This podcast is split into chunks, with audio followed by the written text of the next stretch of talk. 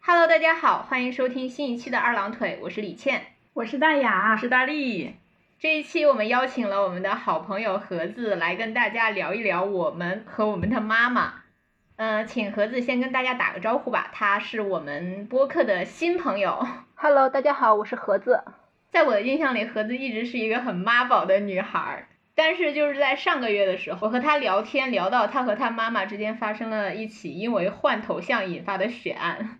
然后他跟我说自己好像进入了迟来的叛逆期，我当时就觉得这个话题应该好好拿出来聊一聊了，因为我们也经常在我们三个的小群里说自己和妈妈的事情，然后也好像都发生过这样的换头像血案。 嗯那么我觉得世间的母女形态实在是太丰富多彩了，就算是拥有同样内核的东亚母女关系，也拥有各种各样的表现形式。但是最让人吃惊的是，无论怎样的母女关系都逃不了你妈喊你换头像这个坎儿。 那我们就先聊聊你们经历过几次你妈喊你换头像的事情，然后你们又是怎么应对的，然后你们妈妈的态度又是怎样的。我们来问一下今天的主人翁 对，其实我妈之前是不管我的头像这件事情的。我中间断断续续换的，也就是呃我的小侄女儿她的一些乱七八糟的比较搞笑，就是比较可爱的那种照片。然后我都感觉一切都很正常，我都感觉我妈压根儿都不不怎么喜欢管我这件事情。 就在前一段时间嘛，然后我跟李倩聊过我换头像这件事情。嗯。一开始是我不太想换那种可爱的头像了，我就想换一个拽拽的、酷酷的那种头像，然后我就找了好久好久好久，终于找到一张又丑又拽的头像，然后我就麻溜的换上它，在一个周末，我我当时其实还是挺开心的，我想，嗯，这是我周末限定头像，我只有周末才能拽拽的，然后工作时间就是，嗯，就是一个平平无奇的打工人。就是那天晚上，然后我妈就给我发了一条微信，是用字打的哟。她说：“你用的什么头像？太难看了。”嗯然后， 然后就结束了，她也没有说其他的。然后我就跟她说：“嗯，这就是我周末换着玩一玩，这件事情就过了。”然后我就周末就换过，周日就换过来了。之后，然后，嗯，就到了五一。然后五一我就想啊，我又想换这个头像，于是我又在呃五一假期的开始换上了这个头像。结果第二天。我妈中午就跟我打视频电话，东拉西扯了一番之后说：“嗯，你怎么又换上了这个头像？” 我当时就说：“我说我都这么大了，你为什么还要因为这件事情管着我？”嗯，我当时说完就有点后悔， 然后我就说：“嗯，我就这我就五一玩一玩嘛，之后我就换掉了。”然后于是我就又开始了我漫长的找头像之旅，到五一的最后一天，麻溜的换上了一个新的头像。嗯，就是他只是说你不能用这个头像，嗯、但是他。不会教你用什么头像，他没有要求我换头像啊、哦，他只是在评价你。嗯，只是我能听得出来他不喜欢。哇，我觉得已经很很不错了。那我觉得盒子，嗯，就我们没有做到的一点就是盒子说完后悔了还。嗯，嗯我没有后悔，我没有 错。对他当时，对他当时跟我说的时候，他真的他在伤心。嗯、他一方面因为自己说了那句话伤心，嗯、一方面因为他让他妈妈伤心了伤心，一方 一方面因为他妈妈伤心了不嗯理他伤心。哇，哎呀，嗯，你可以再讲讲你当时的心情吗？ 我真的觉得很复杂，又真的很前所我没见过这种女儿，真的。我其实，哎呀，怎么说呢？其实我并没有感觉到他很伤心，我只是感觉到，嗯，他不是太喜欢我的这个头像。其实之后，我感觉我大部分的情绪都在想我刚才说那句话：“你为什么还我都这么大了，你为什么还要管我这件事情？”应该是我之后跟他打电话的时间，我都在想啊，我这句话说的太严重了，没有这么严重的。其实， 他有没有觉得你这句话怎么可以从你的嘴里说出来？他可能也没有特别在意这句话吧。哦，嗯，我觉得我也说不出来这种话对我妈，就是我我想象不到她要管我到什么程度，我才会说出这种话，因为我妈本身也不怎么管我。 就如果你不想结婚，她非要逼着你结；你不想生孩子，她非要逼着你生孩子，那她，你觉得这样的话，你你会跟她说什么？我觉得我妈不会干这种事儿的。嗯，我也觉得。嗯，她如果能干出这种事儿，那我这句话估计说了挺多遍了。嗯，呃，你不想当公务员，他非要逼着你考， 不要把自己的，不要把自己的经历假设到别不人是身上。呀，我就是想知道我是不是个垃圾嘛，我就想知道我自己是不是一个呃我我妈很如坏果是这样女人的人的话，那这句话我说出来应该真的不止一两次了。 嗯，我觉得可能你们有这样的愧疚，也真的是因为你们的妈妈在平时会给你们很大的自由，会在很多方面尊重你们的选择。嗯，嗯，但是我妈在很多我很在意的方面，她管我管得很紧，但是我不在意她管我头像啊，她就很少管我的头像。 哪壶不开提哪壶。 其实我妈要是跟我说我头像怎么怎么样，我根本就不在意这个事情的。嗯但是他他就跟我说，你你的人生应该怎么过？你要什么时候应该、应该你应该做什么工作？你现在应该是什么状态？我就很讨厌他这样管我，嗯但是他又经常这样管我。关于头像，我甚至没有跟他起过什么冲突，但是我唯一记得的就是我在大学的时候，我有换过一个头像，那头像是我们学校的一个涵洞里面的一个涂鸦，那个涂鸦是一个很拽的女的，她嘴上还有一个很大的痣，嗯嗯 然后她那个表情看起来又很欲又很拽，看起来很不好惹，我就拍了下来做了我的头像。嗯，然后我妈就说：“你这个头像看着不太好啊。”我忘了我当时说了啥了，反正我们就来来回回就呃很平和的说了几句话，然后这件事情就过去了。从那之后，她也很少再，就好像就没有再说过我头像的事情。大雅呢？呃，我跟我妈换头像的互动历史由来已久了。嗯，能想起来的就是，我感觉我妈对我换头像的态度，要么就是置之不理，但觉得也没有到达她满意的地步；要么就是她会直接说：“你这个头像是什么鬼东西，快给我换掉。”我好像没有感受到她，她觉得哎，你这个头像挺好的，好像没有这种时刻。我猜想，我妈喜欢的女儿的头像应该是那种本人照片，再加上非常清新不做作的一个一个形象在上对面。，就是、嗯就是巧儿姨啊，在我的心目中，就是用、用的头像就是她自己走在路上，别人拍的一个她的背影，或者是走在什么哦自然的环境里面，哦别人拍的一个她她的照片。对，嗯，她可能更想我用我自己的照片，然后这个照片还是不能搞怪的、不能丑的一个照片。嗯，我猜是这样，所以就会有我换完头像，他他发现之后，他就说你这个头像是什么鬼东西，啊 给我换了。那大力呢？我我妈其实就是因为我这个头像用了得有十几年了，嗯，她之前从来没有跟我提过这件事情。呃，她大力是现在的头像是，一只狼头， 对，也不是现在，呃一直对以一直来，嗯以来的头像是一只狼头。嗯是， 啊，然后他是怎么提到的呢？他是因为我妈有一段时间，应该就是今年初或者去年，嗯，我妈在那个短视频某短视频平台上嗯学习了一、一个叫头像预测学的一门课程吧，可以算是。哇，然后跟我讲说，不能用动物的头像，就是不能用动物做头像。然嗯后要找一些什么，比如说风景的照片啊，或者是本人的照片啊，总之这些东西都很有讲究，这个会影响到一个人的运势的。嗯，嗯，嗯嗯， 他跟我说你现在可能不太顺，你换一个头像可能就会顺一点。哎，我觉得不妨一试哎。对， 啊，对呀、然后我就说，那你你有没有备选是吧？对，因为嗯他的课程里面对于头像的讲究是非常多的。嗯，啊、首先动物就全都排除掉了，嗯，风景也不能随便换嗯，风景照里面不能有断头路，不能有斜插的电线杆，就是最好要有一座山，可以就是寓意为有一靠山。哇，呃，然后个人照的话呢，穿的衣服也有讲究，颜色啊，然后有没有领子啊，背景是什么颜色呀，头发有什么有没有乱呀，然后呃各种哪个角度啊、表情啊什么的，都有很多很多要求。后面就要说我们是什么，就是他我是怎么应对的嘛。嗯，我也没有非常生气，我们两个好多年没有吵过架了，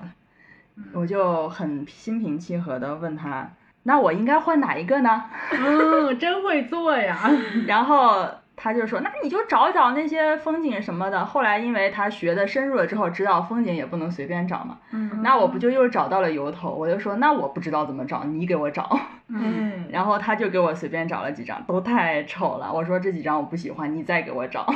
他就反正一直还在想办法让我换，但是我就是不换。我说那你为什么不换呢？你自己不换呢？因为他的之前的那个头像是我给他找的一个他喜欢的那种荷花的照片，嗯荷花嘛，对吧？嗯就很正含苞常待放。呃，不开了我的，想盛开了了，对，盛开想了，开他想开了的那种， 就就这种就是很正常的一个妈妈用的头像嘛。嗯但是他说那种也不好，呃总之他们的理论非常多的，我也完全不太，我我也不太了解了。他自己也没有换，然后我就说你为什么不换呢？他说他也在找，他也还没有学完，他还要再学啊一学。哇嗯我，说那真你的先跟学着吧。 我觉得大力妈妈是一个非常有理有据、就讲理的妈妈。啊，对，所以我跟他的态度一般就都是在讲理。对，然后我还有问他，就是你说跟运势有关，那我那我都用了十几年了，我有顺的时候也有不顺的时候，他也不知道怎么回答我。然后我又问，那有些人一天换三个头像，那他们的运势怎么办？他也不知道怎么回答我。 对，那那我那我们 可以把你发在群里那几个大力妈妈选中的头可以啊像发可在以啊发在收到这 里，因为那那些小金葫芦还怪可爱 的。对他发了一些，见之难 忘，我都忘了。我没忘。我记得很清楚的嗯就是那几个金葫芦。对对哦哦，对可以发在收 notes 里。 嗯，但是我觉得你你的逻辑会更坚韧一些，因为对，是我觉得你甚至可以开一门儿反头像学。就是大力的应对也很有理有据。嗯，就大力应对的方式是把压力给到甲方。啊，对啊， 就我的我的感觉，因为我和我妈相处这么多年，嗯我觉得跟她不能硬来，而且她本身也是一个很讲理的人。嗯，是啊你跟他说什么，他会听的，他不会就是一门心思的要怼你的那种感觉。所以我就觉得，避免正面冲突，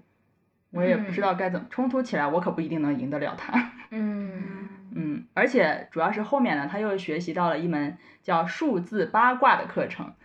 就把头像这个好像放下了啊。 学无止境啊，然嘛后数字八卦这个东西呢，又又跟你的比如说电话号码的末尾啊，又跟你的生日啊、生辰啊这些相这关是。赛博八卦。这这种东西呢就很难换嘛，你说电话用了多少年也不好换号码，然后生日你也改不了，所以他就没有再跟我搞这些事情了。嗯，嗯，一开始盒子跟我讲他换头像，然后跟他妈妈有有冲突了，冲撞了几句之后，他开始内疚了，开始自责了。其实我我当时。我说，该自责的难道不是妈妈吗？她怎么可以说出这种话呢？对吧？你的头像太丑了，也不委婉呢。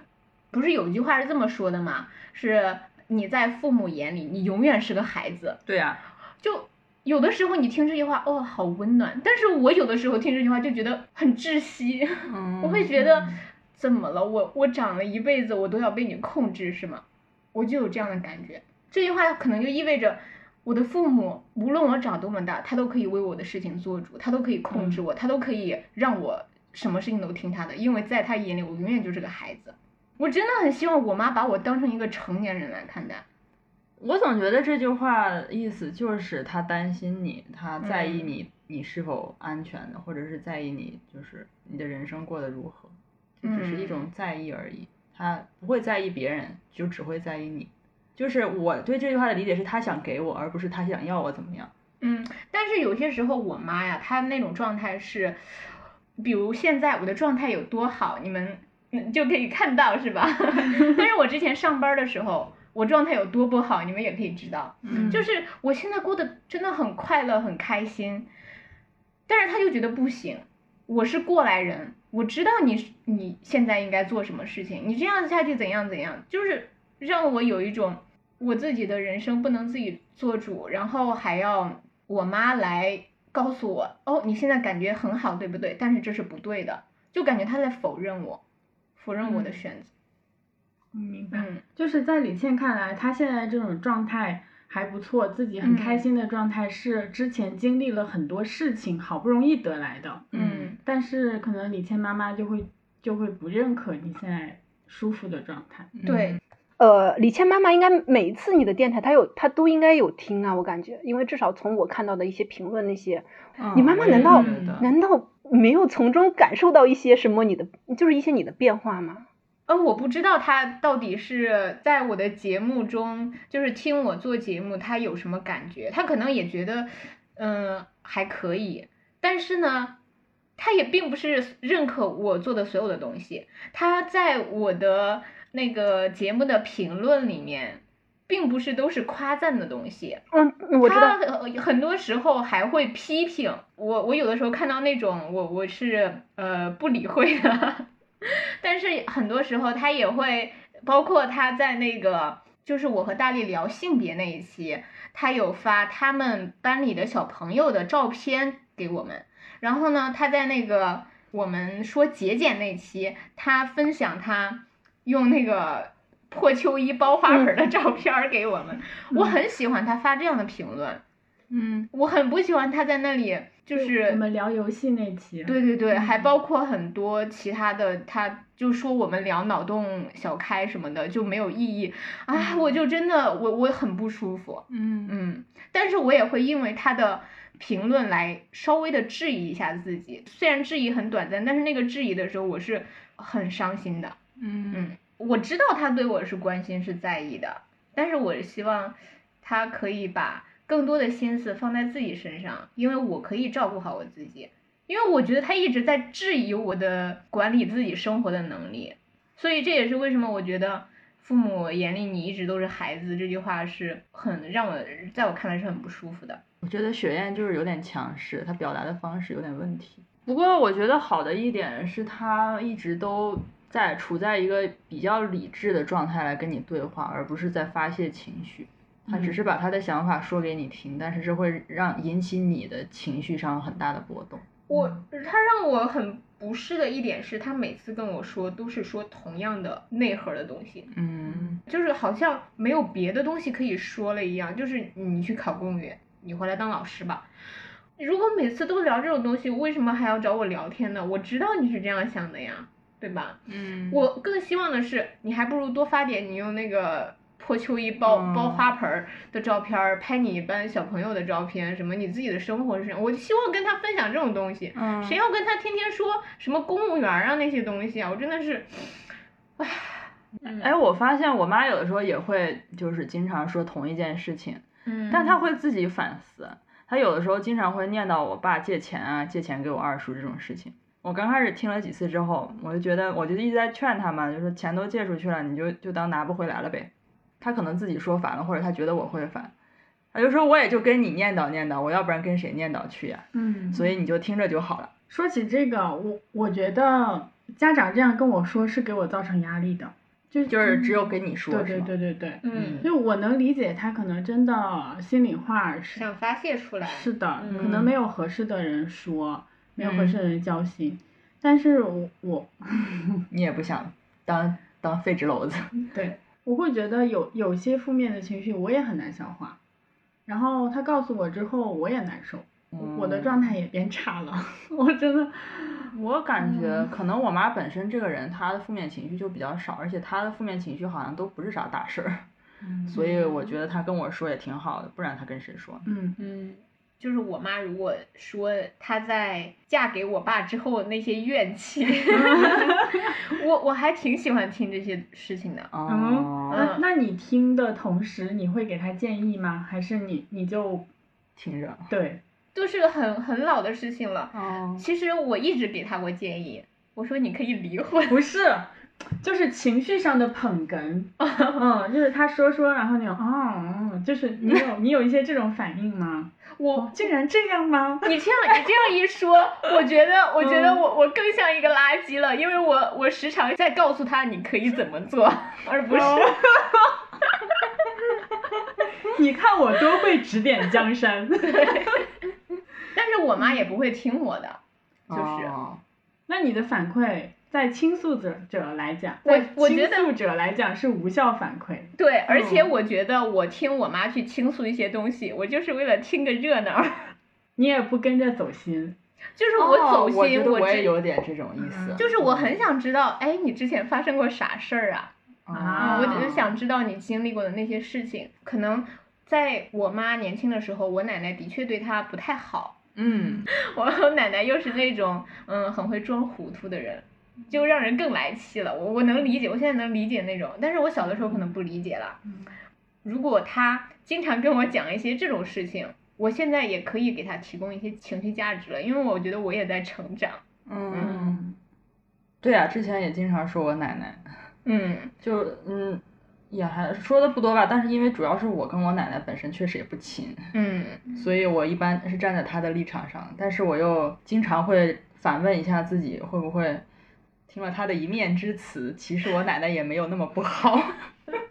你也太理性了吧！你们我家也简会直是理性 buff 填满，我跟你说。我是觉得我们的立场不同，她嗯毕竟是不太待见的一个婆婆嘛，算是。嗯然后，但是我呢，她毕竟是我爸，我亲爸爸的妈，嗯，就不一样，有血缘哇关系可能我感就是觉不一婚样后的女性实在是太孤立无援了。没有没有这个事情，我是站在我妈那儿，但是我要让自己就是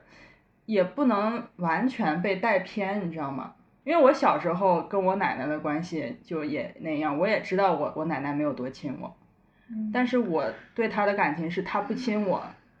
你知道吗？就是我和我妈可以说是同盟，但是我知道我自己不是能完全理解她的那种状态的，因为她是儿媳妇儿，我是一个孙女而已。对对，嗯。所以我只能试图去理解他，但是我觉得我也应该有自己的立场。嗯，哇 我觉得通过跟妈妈聊她之前的事情，来化解她心里的一些心结，也是母女之间沟通的一种方式吧。就是我我们可以聊这个，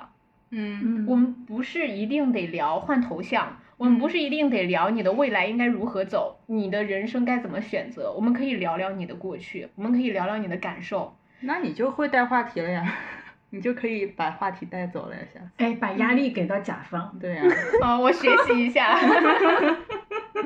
我希望我跟我妈多聊一些这些东西，对或许啊我们的关系会好一些。对呀、嗯，果然是要聊一聊的，把思路打开。对，盒子有要有想说的吗？嗯，其实我嗯之前有跟我妈聊过我妈小时候的事情，就是我对我对我爸妈的婚姻，可能我我肉眼可看到的没有什么好聊的。在我看来，我爸我妈的婚姻感情是我见过的，就是在绝大多数人之上，就是他俩的互哦相理解跟互相扶持，真的是我感觉应该算是爱情里面比较比较天花板的部分好了。羡慕啊！对，因为他爸妈基本上每天晚上都会吃完晚饭一起出去，手挽着手出去遛弯儿。对，他说他们俩已经结婚三十多年了，可是还是能够每天晚上聊一些很有意思的事情，聊到睡聊到不睡觉那种情况。嗯，所以我感觉他们俩的爱情其实是我我可能都得不到的那种情况。嗯嗯，然后是我跟他，我跟我妈有聊过，我妈小时候，我妈小的时候，其实我妈的原生家庭不是一个很好的原生家庭。我姥爷是长期在外地工作，然后我姥姥，在我妈看来，我姥姥是一个不合格的妈妈，她不知道怎么去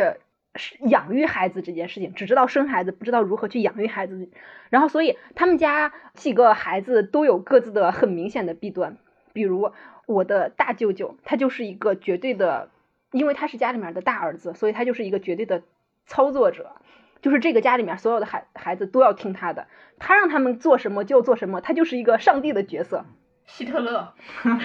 也不至 于。嗯嗯，就是个反正就是个指挥者。然后呢，呃，之后就是一个我的一个大姨，但是但是因为她，呃，她是在我很小的时候就去世了嘛，所以我对她印象不是太深。之后就是我妈，我妈就是一个完全的服从者，就是我这个舅舅就是有一个很强烈、很强烈的那种暴力倾向。家里面所有的人只要不听话，他就是一个家长的角色，就是打，就是拿着可以是家里面任何的工具打。然后就是可能是他打我妈第二次的时候，就把我妈直接打休克了。可能这件事情，这件事情让他对我打我妈这件事情，可能有一点点，嗯，就不敢打了。之后就有一点避讳。对他之后就是气势上压倒对方，但是行动上可能是害怕再次把我妈打到很严重。然后呢，他就是去打我小姨跟另外一个小舅舅。那个小舅舅呢，他恰巧是另外一个方面，他就是一个极度的自私又自利的，嗯，撺掇事儿的人。嗯，唉我姥姥大部分的时间就是啊，我身体不舒服，我要去找你爸爸。然后这几个孩子就就就这样被关在家里面去，呃，照顾要要去种地，要去收割东西，又要去喂猪啊，养家糊口这种事情。他们就是上学，然后照顾家里面，家里面的衣食所有的事情都是他们几个孩子在操持。嗯，所以他就感觉他的童年很不幸，他就感觉他他的妈妈是一个不合格的妈妈，所以他就立志，如果自己当妈妈的话，一定要是做一个很合格，是一个关心孩子的妈妈。嗯，所以他可能有一部分的强势也是来源于他自己的原生家庭。嗯所以我嗯，所以我就这这可能是为什么我一直也不太抵抗我妈的强势，我不太会就是反抗她，或者是跟她发生一些冲突。嗯，嗯，因为我感觉，嗯，他是一个需要呵护的人。嗯哇，哦好有爱呀！哎，养出这样的女儿真好。 对呀， 在 emo 了这么长时间之后，让我们来换一个思路，嗯，来回忆一下记忆中跟妈妈比较温馨的时刻。妈的，大家哎有哎你 你先说。我我其实想来着，我觉得我和我妈大部分时间都比较温馨，一起出去溜溜达呀，嗯一起睡觉啊，一起看剧啊，都挺温馨的。她给我做饭吃，我夸她做的好。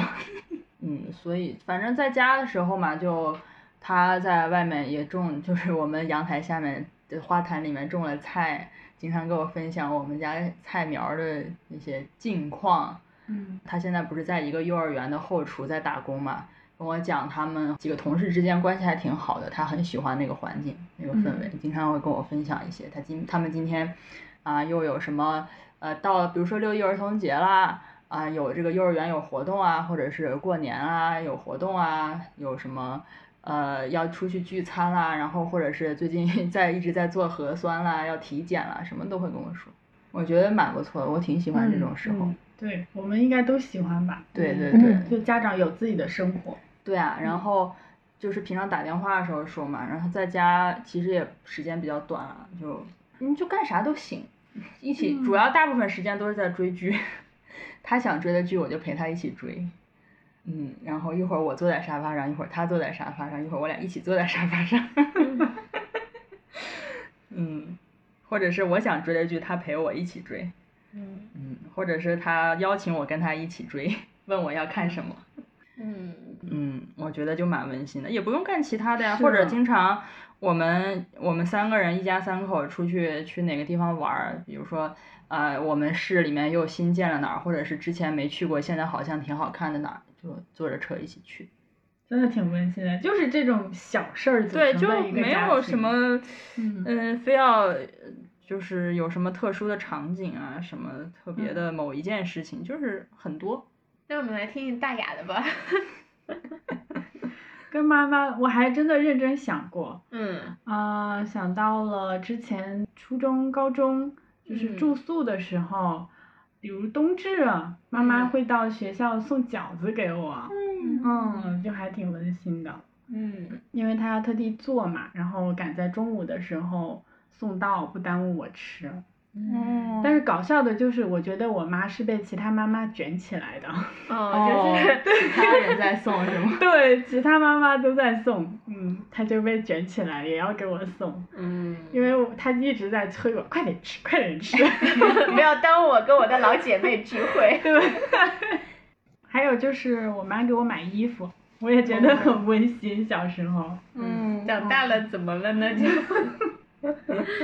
长大有自己的审美偏好了，嗯哦嗯，就就可以自己买衣服。反正小时候就觉得，因为小时候我也不会买衣服嘛，嗯然后我妈是比较会买的，嗯所以她给我买衣服，我就很开心。 我觉得你妈衣品好棒。嗯，现在豆瓣上有一个小组叫“给妈妈买衣服”，啊，哦就是那里面的小组成员都是说，今天我给妈妈挑了一个什么样的衣服，大家帮我挑一个，你们觉嗯你们觉得哪个好？然后会把自己妈妈的身材和平时喜欢穿什么颜色会说出来，嗯然后还有一些说，哦，姐妹们快点看我我给妈妈买了这个，妈妈很喜欢，然后她就哦会给大家提供一个呃就是选择。嗯，嗯，哦，我还挺喜欢这个小组的，但是我不知道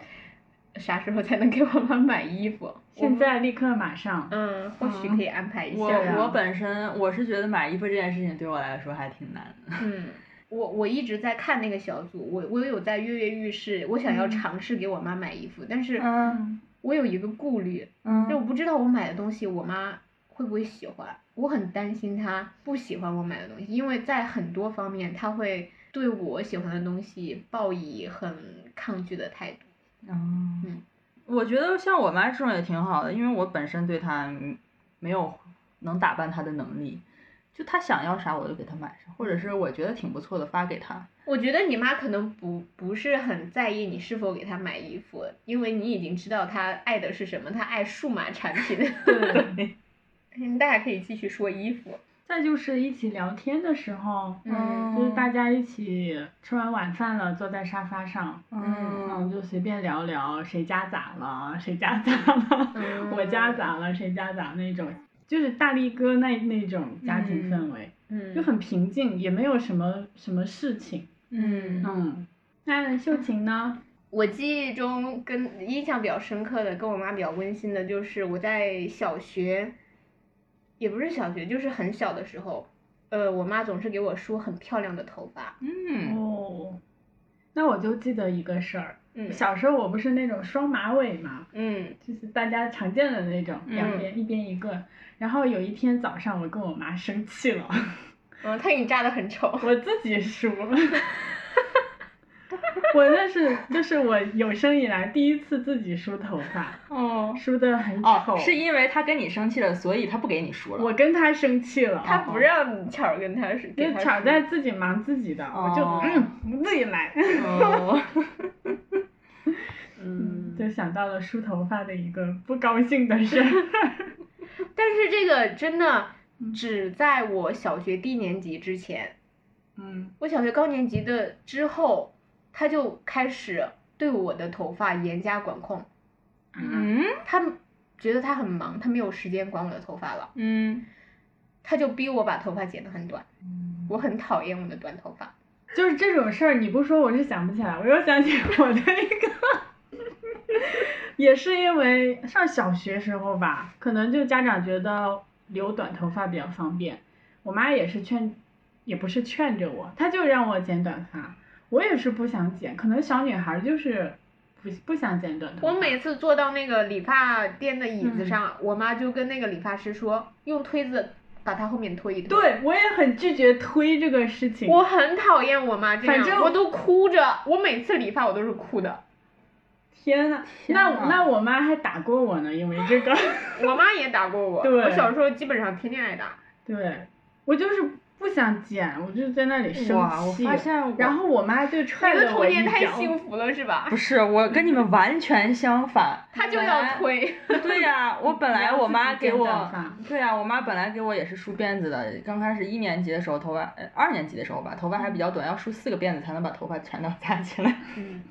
后来慢慢可以两个辫子了，嗯反正都是、我妈一般六点多就要上班去了，她一般会在我她在走之前会先把我叫起来，然后把我的辫子梳好，嗯，然后我再躺下继续睡。哇，阿姨真的挺辛苦的。对，睡醒嗯了之后呢，我再就是因为她已经给我分好缝儿，然后抓好了嘛，嗯我只要把它撸下来，然后再稍微抓一抓，再重新扎扎紧就可以了。嗯嗯后来我应该是在四年级的时候，因为我的好朋友有两个好朋友，他们都剪了短发，嗯，我就想剪短发。我剪了之后觉得自己好帅呀， 天呐，你然是后我不每是次都要求理发师给我头发推上去。天呐，但是让我觉得现在回想起来，让我觉得比较幸运的一点是，我妈并没有阻止我干这种事情，嗯，就是她觉得啊，那那那推就推喽，每个月都得剪，那就带嗯你去剪喽。因为那个时候我还不敢一个人去剪头发，每次嗯都得让她带，就带着她一起。嗯我我会因为剪短发被我妈踹一脚，踹倒在地。 你 为什么在笑？就是我现在已经想不起来当时为什么觉得不想剪短发了，我是嗯想不起来当年的委屈了，我只记得是那个场景。我我嗯觉得我剪短发丑。其实我就是我希望我妈按照这样的方式教哦我，沟通，不是，嗯就是说，嗯，我教你扎头发，你自己扎，嗯不耽误我的时间。嗯又或者说是。我不在意你自己扎的好不好看，你爱咋样咋，你你的头发你自己管，嗯你捧着头发上学我也不管，你爱怎样上学，你哦都你都怎样把弄后果留给你。，对，就是我的头发，就是好像我的什么都是他给管的，就是从小就是这样的感觉。嗯，这么一说，我连小时候买衣服他都不怎么管我，他知道我喜欢什么，他就给我买什么。我嗯那小你的时好候幸福，对我对小的你时候是有一段时间特别喜欢穿那种兜上带拉锁的裤子。那个时嗯候因为刚来了，哎，那个时候也来姨妈了，但是就就担心如果兜兜里的卫生巾掉出去会不好，哦，然后没有或者是钥匙掉出去会不好，嗯就会丢嘛。然后我就每次都要买那种口袋口袋上带拉链的那个嗯裤子。嗯，他每次帮我买衣服的时候也会帮我找，嗯然后有一段时间我喜欢穿特别肥的裤子，他就喜欢给我找一找那种特别肥的裤子。后来我又不喜欢穿肥的裤子了，他表示了震惊，说你以前不是喜欢穿肥裤子吗？然后我我现在我就跟他说我现在喜欢穿合身的，那他就也接受了，他就觉得啊那你就喜欢穿合身的，我就帮你找找合身的裤子。那如果是我妈，我妈就就会有她自己的一套穿衣标准，她就会跟我说，你这这件衣服太丑了，然后你要是跟我出门，你就去换换件衣服，要么你就别去了。啊，我妈只会嫌啊我裤子短，好严格呀。嗯， 我有的时候穿短裤出门，我妈会不太高兴。她说你裤子太短了，谁家穿这么短的裤子？我说你看看街上全是这种裤子。她说啊好哦，这他也不会让你换掉。啊，她只是会觉得女孩穿这么短的裤子不好。行，那我继续说吧，这是为数不多的高光时刻。嗯就是在我小时小学的时候，晚上写作业的时候，我妈会陪我做那个语文的听读作对听写作业，嗯，嗯，就是念一个词让我默写嗯那种。啊，我觉得那段时光挺温馨的。嗯，然后还有就是，我印象比较深，只有那一次，我妈在洗衣服，然后我在旁边用洗衣粉兑了那个泡泡水，嗯她在洗衣服，我在旁边吹泡泡。嗯然后还有就是跟我妈一起看之前的老照片。嗯小学的时候，她有晚自习要去上课，然后就把我要关在家里，嗯把我关在家里。她出门之前给我给我了一个飞吻，嗯就那一次。嗯，可能她那天心情比较好吧。然后还有就是再大一点，就是初中的时候，呃，有一次周末，然后那个作业呢是我们的物理老师让我们每个人出一套试卷，找自己觉得很很好的题目，然后出一套试卷。然后我找好了题目，但是我还有别的作业要做，然后我妈帮我抄了题。嗯在高中的时候，我和我妈一起去内蒙古玩了一哦次。对对对对对。哎，不是，是大学的时候。妈一想就想哭，怎么回事啊？这种温馨情况，下，温馨的都有点苦涩了，你知道吗？ 就是我他妈只有这些了吗？到盒子说了，啊，盒子与妈妈的温馨时刻，让我们来看一下盒子这正个面卷教王材。 盒子跟大力一组开始卷起来。我很小的时候其实就骑自行车上学嘛，就是我自己，大概我可能一年级、二年级左右就自己自己骑自行车上学，然后呢，可能就会碰见那种下雨天，然后又没有带伞，这时候怎么办呢？我最早的时候就是自己淋着雨回来，然后我妈就很不喜欢我淋雨，她就从那件事之后，她就跟我说，呃，但凡是下雨天，你就在学校等我，就是不管多晚，我肯定会去接你的。嗯哇，然后一直到到后来，就是我读初中之前，就是但凡我出去玩儿还是怎么着，他都说如果下雨天你就在那儿等我，呃，你就不要淋雨回来，你就在那儿等着我，我肯定会去接你。然后这是我现在想起来依然感觉很温馨的时候，只是只不过后来读了大学之后，哎，我就没有在我妈身边了，我就没有这种经历了。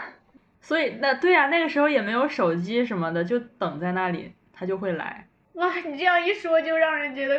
更击中我的内心了。更酸了是吗？ 还有还有就是这几年发生的事情，不知道为啥我每年过年就是回南充过年嘛，然后就会身上就会起疹子，就是特别是脖子那块儿就会起疹子，涂药啊吃药啊怎么都不挡用，所以每次回去我妈都是心惊胆战，说你会不会这次过敏啥的。然后她就她一开始可能就会认为是因为呃没有晒被子啊，可能有太太过潮湿的原因，所以她每次会在我放假之前的一两天，把所有的床单被罩洗一洗，拿到天台上去，就是被褥那些拿到天台上去晒。所以我基本上每次回家睡的床铺都是有太阳的味道的床铺。哦，我我可以再说一个我的经历啊，就是我每次回家的时候，我妈给我铺床都是现铺的，就是我要睡觉了，然后我妈说，哎，给你找找个东西给你把床铺了。而且我每次回去好像那个床单就一直是我上一次回来的时候那个床单。没事，我也会是这样的妈妈，以嗯后。 哦，就是我嗯甚至希望他说让我自己嗯铺也行，他可以不用这样，就就就是我我也不希望他去为我做这么多事情，嗯，嗯，就只是提供另外一个妈妈的范本。 明明就是酸，还在这里唧唧歪歪。盒子还有吗？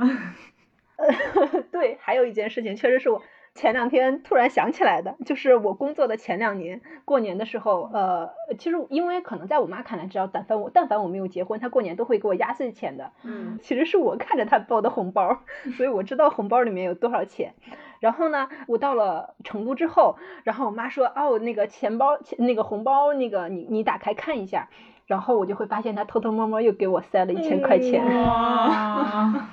这还还会制造惊喜对和浪漫，就是嗯，这么多年了，还是会制造这种惊喜。从来都是我给我妈制造惊喜。盒子的妈妈真的是一个很不简单的女人，这也嗯是为什么她的婚姻如此成功。嗯，哎呀，我从没有收到过我妈给我的惊喜。果然，爱就是互相的。盒子妈妈爱他，所以盒子也爱他妈妈。嗯，嗯，再说几个，再说几个，就是我喜欢晚上回家，特别是放假的时，就是如果是短假的话，我很喜欢周五晚上就走。嗯可能这个时候呢，呃，我可能大概就只能买到七八点那那时候的票，然后大概到南充就是十点。但是有一次呢，确实是我没有买到票，我买到了十一点多才上车，大概到南充应该是凌晨两点。然后呢，我一般一般这种情况，我可能就会就是让我哥过来接我就可以了。我感觉因为那那个点儿凌晨两两点多，我妈肯定就睡了，而且那趟车也晚点。但是我开车门的时候，发现我哥、我爸、我妈居然都在车上。嗯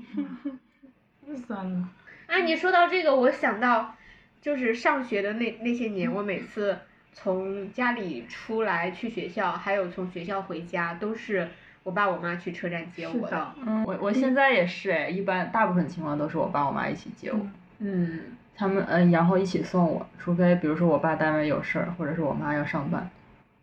盒子，你还有吗？哦，我可以说一个盒子的，啊，嗯，前两天盒子发了一个他跟他妈聊天的截图给我，嗯，就是他说我看我妈给我发的这个信息，我乐了好长时间了。嗯他妈给他发的信息里面只是叫了一声他古小河。 哦，不是，呃，这件事情是开头是是前一天晚上嘛，然后我嗯妈给我发了一个就是视呃录了一道小段视频，就是关于我跟她姑娘小姑娘的一个视频嘛，然后就发给我了。我当时可能就是看到了之后，我就去洗澡去洗漱，然后嗯、呃就睡了。这件事情我当时没有想着跟她回应这件事情，嗯，呃，第二天中午，他突然给我发了一个吴小河说：“你为什么不说话呢？” 然后我就感觉，天呐！嗯但是我依然现在我想，他还是感觉我妈好可爱。那所以那种那种信息，盒子的妈妈会经常给盒子发。其实不会太经常，如果很经常的话，我可能就不会就不会感觉他他怎么这么可爱，嗯，因为真的很懂得嗯拿捏啊，这位妈妈。 调戏妈妈。是的，呃呃，我的呃我在我我我在我妈的完全掌控之内。嗯，你磕到了吗，段小丽？磕到什么？磕到了盒子和他妈妈吗？磕到我了我不我想磕和这个我磕到特了点他吗他爸和他妈。嗯，嗯，啊，我觉得他们家的爱都是双向奔赴是的。是双向的。我觉得哪怕是在亲情中啊，你也不能单单要求一方做得好，然后嗯另一方不就是不做的。 嗯，这种是出于本能的那种，你对我好，我才能对你好。对，，要不第三题就不聊了吧 行，不聊了，算了。算了。嗯，其实前面也都夹杂了。嗯，但是我还是可以说很多。我们来说一下我们第三题啊，是妈妈做过的让你现在回想起来还会委屈的事情。唉，如果如果这期的嘉宾是妈妈，妈妈可能也能也能也能说很多对对，但是我想听盒子说这个。哦， OK，那我先来讲吧。呃，不是你先来讲，是只有你讲，啊，只有我讲啊，OK，好吧因。为我们的妈妈这种事情就是不胜枚举。啊，我想不起来，你快给盒子一嘴气。 好，先听盒子讲嘛。嗯，嗯，好，嗯、其实这件事情，呃，我先讲结果， 就是这件事情已经过去了，已经完全规避掉了。就是说你现在不委屈了吗？对我现在已经不委屈了这件事情，因为这件事情已经解决了。但是这件事情是我目前能想到的，我委屈的时间最久的一件事情，嗯哦，就是我呃我不吃茄子，嗯可能是因为我小的时候上小学的时候吃茄子吐过一次，所以我那段时间的痛苦到，呃，我不能看到熟的茄子，我看到熟的茄子都会就会想吐。但是我妈呢，就感觉我不能挑食，她就非要想让我吃茄子，嗯，做到哪种程度呢？就是她把茄子煮熟了，把水揣掉，然后揣到饺子馅儿里面，因为我们家很喜欢吃饺子，她就揣到饺子馅儿里面让我吃，然后吃完之后第二天告诉我，你看你是可以吃饺子，你可以吃茄子的嘛，嗯，你看你吃了茄子也没有吐， 所以所以你是可以的。哦，我听了之后，我依然还是不喜欢吃茄子，不会想去吃茄子。很长一段时间，我跟我妈告诉的都是我不吃茄子，依然不吃茄子，一直这件事情持续到了我大学毕业的那一年。然后某一天中午呢，她只做了一一一锅饭，就是茄子茄子卤的捞面条 儿。我执着的母亲。啊我，对我我我他我当时嗯，可能是那段时间也可能心情不好，我当时就特别崩溃，我真的是站在厨房，我哇哇的哭，嗯，盒子最大的反抗是哇哇的哭。而且还要站在厨房。说我说我身边同学朋友都知道我不吃茄子，为什么你不能接受这件事情呢？嗯嗯，其实我现在都不太记得我当时，因为 我当时只关注于自己哇哇的哭，就不太都不太记得他的反应了。但是从那之后，嗯，我妈就放过我了。哦，他可能感觉我我有点太抵触这件事情了，而且之后每年回家的次数也就很少了，变得他就感觉大家开心都比较重要，你我都这么大了，挑不挑食是我自己的事情了，嗯， 所以他就放过我了吧，算是。我说我之后我们家餐桌上就再也没有出现过茄子这种东西了。哦就是没想到这种程度已经是盒子可以数得上来的一件事儿了。 那我可以来说一个，跟他比一下。 在我小的时候，我们家吃饭就是我妈她做什么菜，我们就吃什么菜，然后她也不会问我们今天吃什么这种问题。然后她做的菜呢，有的时候我们是不喜欢吃的，但是我妈会把这个菜分成几份，每个每个人都有一定的份额，嗯你要吃完你这部分，你才能走。她每次给我们的那个喝喝汤、喝粥啊，或者是吃饭的那个碗很大，然后又盛的比较多，我就已经喝那个，我就吃那个，我就吃饱了，然后吃菜我就吃的比较少，然后他还经常放一些什么猪腰子，呃就是也不是经常，就是偶尔会有这种这种东西，我是很不喜欢吃这种东西的，但是他还是会把这这部分的份额分给我，我不吃完我就不能走，我很多时候都是啊，就是我不知我不管我吃什么，反正我我咽下去就行了。但是很多时候我就是那那一碗汤或者是那一碗粥我喝不完了，我就我算了，我我上上课要迟到，我要赶紧走。不管我走到哪里，只要我的饭没吃完，他都要把我逮回来。我坐到教室里，他站到门口把我喊回来，都要把那个饭吃完，我才能回。好丢脸呐，你知道不？嗯 忽然有一年啊，我妈跟我说：“哎，现在想想，小时候给你们吃饭的碗是有点大了。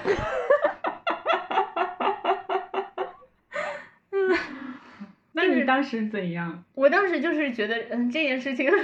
我很欣慰的是，我妈她现在能意识到这件事情曾经伤害到我了， 我很欣慰她在反思。嗯，嗯嗯，要求确实挺低的。对你你们你们对他的要求。嗯，对，你们想想，就是你都坐到班里了，全班多少个同学齐刷刷的看着你的母亲 站在门口喊你回家吃饭，说你的饭没有吃完，好丢脸的。啊我小时候真的觉得这件事情很丢脸。那肯定的呀，这不就社死吗？而且还经常发生。对，哦，我真的是小时候就呃饭量挺小，但是我爸有的时候会说，你妈不也是怕你饿着吧？那你给我带点零食让我去饭里吃呗， 为什么非要我 吃这种东西啊？我吃不下，我现在吃不下，对吧？我饿的时候，你要怕我饿，你就给我带点吃的，等我饿的时候我再吃嘛。其实很多母亲就说，哎呀，我的孩子怎么呃挑食啊？其实并不是孩子真的是挑食，是他们真的不喜欢这个味道，不喜欢吃这个东西。能提供这个营养物质的不止这一种食物。我我希望如果有妈妈听我们的节目的话，你的孩子还小的话，你请你们对你们的孩子多一些宽容。嗯，还有吗？盒子，我没有了，我我我没有了。今天盒子听的最多的话是还哎有吗？ 幸福的家庭都很相似，不幸的家庭各有各的不幸啊。 可能还有，但是我嗯，我想不起，我想不出来，或者是现在释怀了。嗯， 嗯，我觉得我也是，我想不起来我还有啥委屈啊，可能有，就是我妈答应我本科毕业她会来我的毕业典礼，但是她并没有来，嗯但是她在工作啊，也没有办法， 就是我我在广州这么多年，他们也没有来过，哦，那我爸妈也是。而嗯但是我妈去过两次香港，都路过了广州， 哎，我不太懂，其实就我有时候也不想深究，嗯，我就觉就得是我妈去香港是因为他们有就是有，呃其实我也可以理解，因为你像她每次出门出稍微远一点的门，她都得带我爸，她怕自己会不不知道怎么走，嗯所以你让她脱离集体专门跑来看我一趟也不现实，所以因为人家他们的行程就是这样，只是在广州路过一下嘛，然后就要嗯转车走了。嗯，大雅呢？就说一个，是一个，就是上小学时候两门功课都考七十多分，然后被暴揍一顿，现在还觉得很委屈。就现在都还记得，觉得我不应该挨打。哦，其实我、哦我我妈在这点表现的还还挺不错的，她没有因为我成绩不好打过我，反而是我在小学一年级的时候，我有一次我的数学考了嗯，呃十七还是二十七， 然后我不想让我妈知道，因为我妈是个数学老师，哦 这张试卷我没有带回家，哦，就把那个试卷揉吧揉吧扔到我的课桌里了。嗯，但是我的课桌又很很乱，我自己都忘记了这回事，我都哦忘记了我课桌里有一张这样的试卷。然后开了家长会，然后我妈就是每个家长坐在自己孩子的座位上，哦，他然就后翻到了，然后我再回的第二天去上课的时候，我发现那张试卷被展平铺在我的桌面上， 那他他当天晚上也没有没有发作。没有，然后我的书桌也被他收拾了，哦嗯嗯哎，我刚才想到了一个啥来着？嗯哦，我写我记得是有一件事情，但是是我小学二三年级的时候，他让我很委屈，我还把它写在了日记本上，写了，哎呀，写了得有七八页。你那个时候才二三年，你才开始写日记，才开始写作文，然后第二天我就被老师表扬了，嗯说我在写故事，在写小说了，说你写的太好了，你也写的太长了吧，就就被表扬了。但是我已经不记得是什么事情了， 我只记得我把我的委屈写在了日记本上，还被表扬了。 天哪！嗯 那你们的叛逆期是从什么时候开始？就是你们的叛逆期是什么？哪一年到哪一年？没有那么具体，我就是中学，嗯，然后很快就过去了嘛，挺快的吧， 转瞬即逝。也没有啊。我过去也是，我可以说是有时间点过去，但是来不知道什么时候来的。 嗯我觉得就是那会儿，我嗯中学的时候有反抗，那时候在已经有手机了，那个时候大家联系都是用短信联系嘛，就像嗯现在的微信一样，那个时候一条短信一条短信那样子发，嗯或者是我即使没有在给别人发短信，我可能在玩游戏，嗯玩一些小游戏嘛。然后我妈她就嫌我玩玩手机时间太长了。那个时候我还有我还是那那个诺基亚六七零零 S，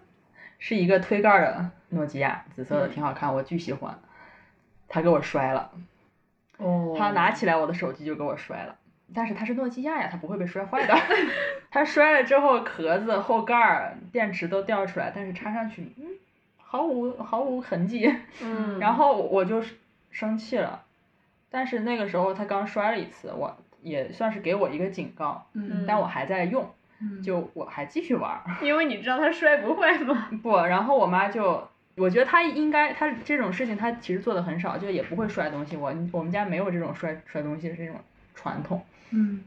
然后我知道他也不会再摔了，我就继续玩儿，他就还继续生气，他又有一天又要爆发了，他直接把我的手机没收了。嗯，没收了之后，因为我那个手机会响，那个闹钟会响，他嗯，就把电池给我抠了。总之就是不让我找到那个手机。嗯那好，我不找到我就不理他了，我不跟他说话。哎，吃饭我照吃，学我照上，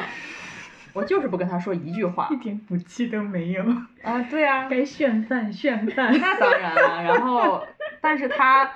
他憋了几天，他先憋不住了，他就先先找我说话。哎，我就不理他。他妈你高贵的啊！现在想想真的是挺可气的。我就是不理他，因为我觉得这个事情我没有做错，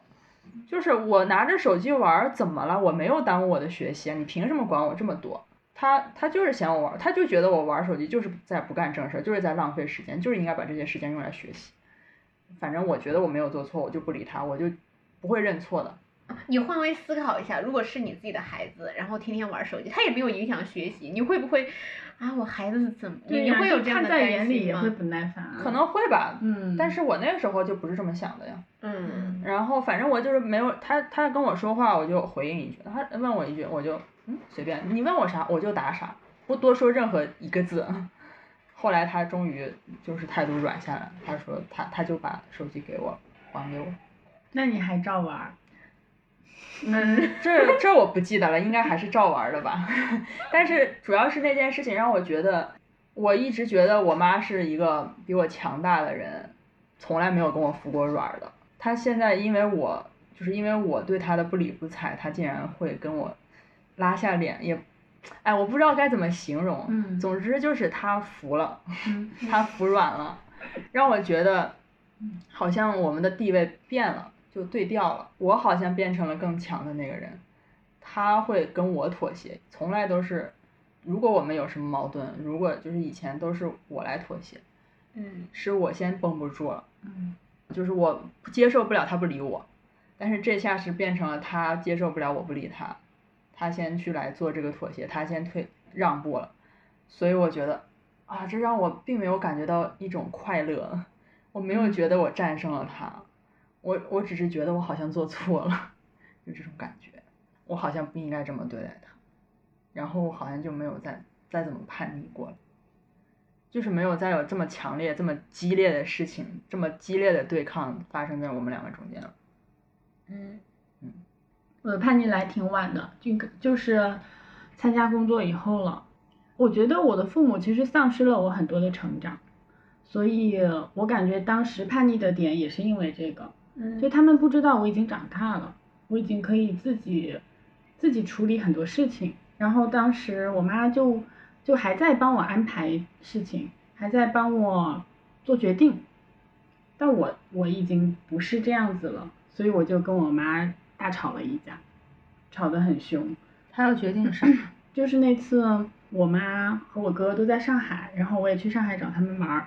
我妈就觉得她要带我去跟她的朋友吃饭，嗯，我在此之前是完全不知道的。哦，嗯，没有跟你商量。，对我去之前我都跟我妈说我已经定好了，行程也定好了，嗯，住在哪里我也定好了，就是我全都已经预约好，付完钱了，我的行程是就已经规划好了，我哪天干什么也有，嗯，我哪天跟我师弟师妹见面，我已经跟我妈清楚的说过了，嗯，但是她还是要临时的让我去跟她朋友吃饭，嗯，嗯，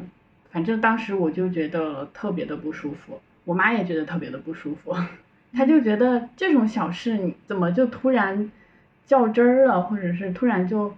不依不饶了呢？嗯，嗯，然后我就觉得我都提前跟你说了，你还要就是没有问过我，没有通知我的情况下，突然又要干这个，反正我就也不舒服，所以我们就吵起来了。嗯，嗯，我觉得可能我当时生气的点是因为他没提前跟我说。嗯嗯，我也不是排斥我见，不排斥见他的朋友啊，嗯，我只是觉得在计划上，我早就跟你就是三五次的说了，我都计划好了，嗯，但他还是要临时插一个事情过来，就像李倩她的困扰一样，就你还在帮我安排事情，嗯，嗯，我我可能我这个时间段我就是有别的事情做的呀，嗯你怎么不提前告诉我？嗯反正当时我和我妈都在气头上，也没有特别冷静的沟通，就是在吵架，两个人吵了很久，后来还是我先道的歉。哦， 对，我觉得反正我我当时，呃，也是冷静了，冷静了下来，我就我觉得是吵架这个方式不对，我也不嗯是认可他怎样，反正我道完歉，我觉得我妈也也消气了，嗯我妈觉得觉得我认错了，嗯嗯，反正这件事情过去之后，我感觉我叛逆期好像也过去了，就就就叛一逆了件一下事是吧？不是就是那一个代表性的事件。哦嗯，我就是长期一个人在外面嘛，嗯跟我父母我后来相处的时间也不是特别多。嗯哦，你中学也是住校的？对呀、对呀、啊对呀、嗯所以我觉得也是通过那件事情，让我爸妈感知到我是一个长大了的人。嗯。你这样说让我觉得，可能是因为我的叛逆期来的太早了，嗯，让我的父母觉得我好像一直都是这样，因为好像从几岁的时候就开啊始叛逆了。怎么说？早上起床，我妈让我穿啥衣服，就是很小的时候给我找好，我不要穿这个， 这个穿着不舒服。但是我也不太确定这是不是叛逆啊，因为那些衣服它就是冬天的时候要穿很多层，嗯然后它里面的衣服没有给我你呢掖好，嗯就让我一整天都不舒服。嗯我就不喜欢穿那种衣服。反正小的时候就是因为穿衣服这件事情，每天早上我们家都是可能让我爸我妈的心情都弄得挺差的，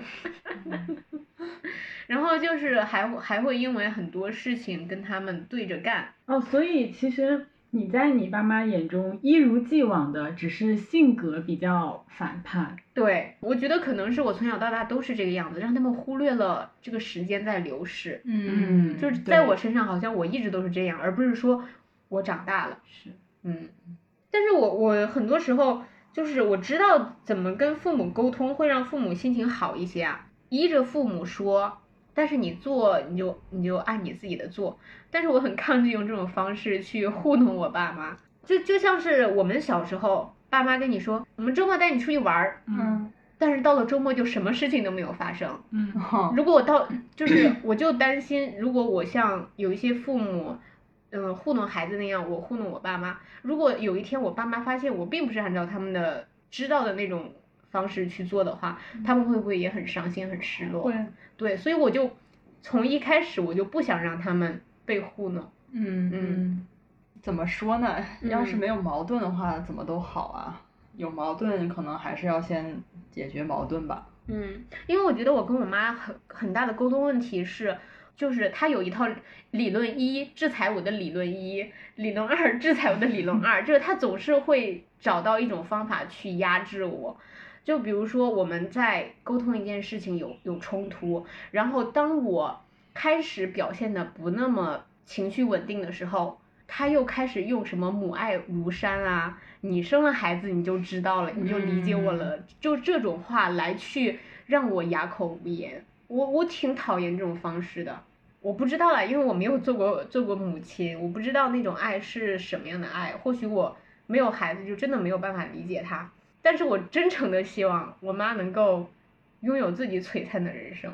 他可能拥有吧，嗯但是只是不我告我诉觉我。得他可能 没有偷没有偷璀璨， 瞒着女儿。 我总觉得他可能会把跟你的聊天的，就是话题啊，限制住了。对对他觉得对跟你只能聊这些，对不应该。这些你都还没有聊明白，我干嘛还要聊别的呢？他可能就觉得是这样子。但是我一想到哎你，他就会为你着急，一着急他就只会跟你聊这些。但是他每次只聊这些，就会让我我的生活一落千丈。嗯 但是有的时候，我们就单纯的抛却这种父母之爱，去让父母追求自己的璀璨人生，这又有点儿那种望母成凤的感觉。嗯，对呀、嗯，我就觉得我我也不应该这样对他。更健康的，我期待的状态是他做他的选择，我做我的选择，因为我们都是成年人了嘛。嗯，嗯，就是自己为自己的生活负责，美女的事情别人少管。 盒子呢？你是说完了？嗯，盒子的叛逆期，盒子的叛逆期在一个月之前才来。 嗯，对，但是我也不确定这个到底是不是叛逆期，因为因为我毕竟是成年人了，不会产生什么冲突。嗯，但是我我能明显的感觉到这两年的时间，我跟我妈的呃接触变得少了一些，因为我以前是我但凡有什么身体不舒服或者是心里面不舒服的事情，我都会告诉她。可是我感觉我告诉了他之后，他在第二天、第三天、第四天会持续来问我，你有没有解决这件事情？你身体有没有不舒服？啊他那他那种关心突然让我感觉，如果我我解决了，我就会一遍一遍的告诉他，哦，OK，我已经解决了，没有问题了。如果我还没有解决这件事情的时候，我就感觉他在一遍一遍的问我的时候，同时在给我一种无形的压力，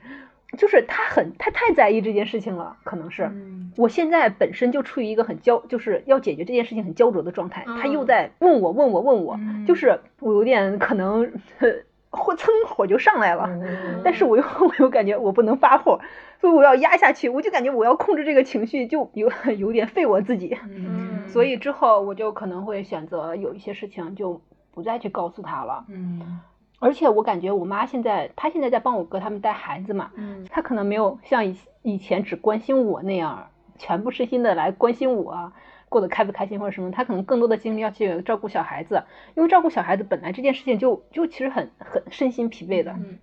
所以我也不太想给他增加太多的一些负面情绪。嗯呃，OK，这个叛逆期这件事情我就讲到这儿。我想讲一下我妈是一个怎么样的母亲。我感觉我妈是一个比较传统的母亲，就是她的全世界可能百分之九十都是我爸、我哥跟我，她所有的心都放在了我们身上，所以就希望我们过得很好，就是是好到她认为的那种程度的好。嗯，不是大富大贵，但是是嗯，就是平安顺遂那种感觉吧。嗯举一个例子，比如我们假期或者是周末在家吃饭的话，他可能就会把饭盛出来，然后冷好，再告诉我们可以吃饭了。哇，所以我有的时候就感觉他其实没有必要为我们，我希望他有一些自己的生活，嗯呃，去过做一些自己开心的事情，而不是把所有的心都放在我跟我就是家人身上，嗯然后去过一些自己的生活。所以我有的时候就会跟他说：“你操的心太多了，你可以就是放一些手，或者是呃放一些自己的精力在其他的事情方面。”可是他好像也不太做得到。我也没有强制的要求去他做，但是我会一遍一遍的跟他说：“你可以尝试去接受一些什么。”嗯，我觉得我已经过了这个阶段了，就是妈妈在做她自己的付出，就是她认为我这样做，嗯，我虽然在你们看来我是很辛苦的，在为你们做一些事情，但是我做的这个事情我自己感到幸福，对，就是她自己会从这里有一个非常好的情绪的一个获得。当你就是她的生活的时候，她把你们照顾好了，那她就是她她的生活就是好的。但是如果是在我这个情况，就是我妈她觉得她对我是好的，但是我压力很大，而且我心情很差，这种情况下我我不知道怎么办，我不知道怎样盛放她的爱，同时又让自己情绪稳定。我觉得这就是，如果一个母亲她把她的爱都分散给了家人，这让她觉得幸福，但是她的家人可能会感到压力。一嗯方面可能确实我接受了她的爱，我生活变得很舒服，我什么都不用想，我每天衣来伸手饭来张口，她把所有的事情都给你布置得井井有条，嗯，嗯但是她就是有一个很微妙的一个度的问题，嗯，对对对，她有可能是压力，有可能是让你感觉很舒服。哦，对，妈妈都已经手手都嗯满满都是裂口子，然后腰酸背痛，但是她还要强忍着去给你铺床，给你做饭。我觉得这对我来说是压力，嗯，但对是啊如果嗯、呃妈妈就是在她力所能及的范围内给你到舒适的话，就是我觉得接受她的爱会让她舒服，我就嗯去接受她的爱。嗯，嗯，啊，我觉得好难呐、唉，理论知识已经拿捏到位了，但是就是实践起来就很稀碎。对呀、拒绝改变彼 此，悦纳自己与他人。哦，不过刚才我想到一个，就是我好像也是，我不怎么跟我妈说，就是我不高兴的事情，因为嗯我也觉得，因为我一般给他们打电话也是一个星期打一次，我可能这个星期跟她说了一件什么我不高兴的事情，他下个星期还会问，就会让我觉得他这一个星期都在为我这件事情担心，嗯，所以我一般就不会说。嗯，感觉你跟盒子真的很对很像对，嗯，但我觉得这是一方面，但是尤其是像我现在没什么 可开心的事情，有的时候全都是什么各种这个事儿也不高兴，那个事儿也不高兴，但是嗯又是一些很小的事情，那我明天就不没明天就没有这个不高兴，嗯。那我也不知道跟他说些什么，我就有点难受。 但是其实我有的时候也也有过这样的经历啊，就是如果是我比较亲密的朋友问我这件事情，我就嗯可以很好的跟他们沟通。但是如果是我的妈妈问了这件事情，我嗯就要跟她起冲突。我觉得是因为我我们知道跟亲密的朋友去聊这件事情的时候，我们是一个沟通的状态，但是如果是跟妈妈说的话，会带来一些后续的影响。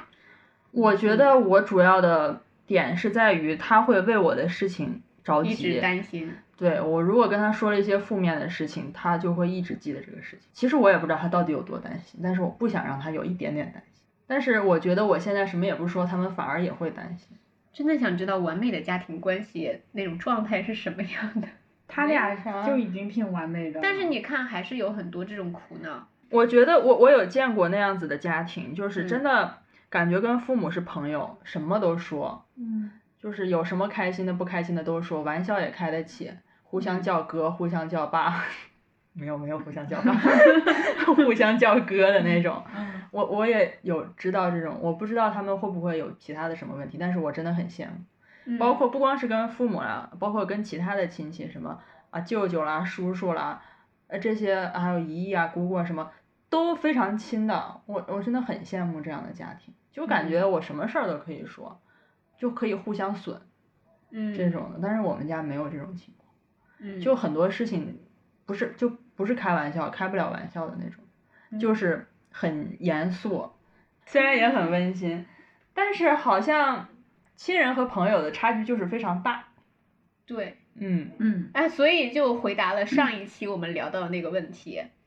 呃，我是你 姐姐，我不要和你做朋友。嗯但是其实我是很期待能和家人做朋友的，嗯所以这对让我对刚上哎，回到了上 一期。嗯，，对，就我我其实很羡慕这样的家庭，嗯，我觉得这样的家庭在我看来是比我的家庭还要完美一些的。呃，对。嗯，然而我们在底层的这种情况呢，就很羡慕你们这这样的家庭。 嗯盒子上一次他跟我讲，他因为换头像这个事情跟他妈叛逆了一次之后，嗯，他有一个担心，让我觉得这是一个女儿会说出的话嘛，就让我， 就他说，我我担心我妈不爱我了，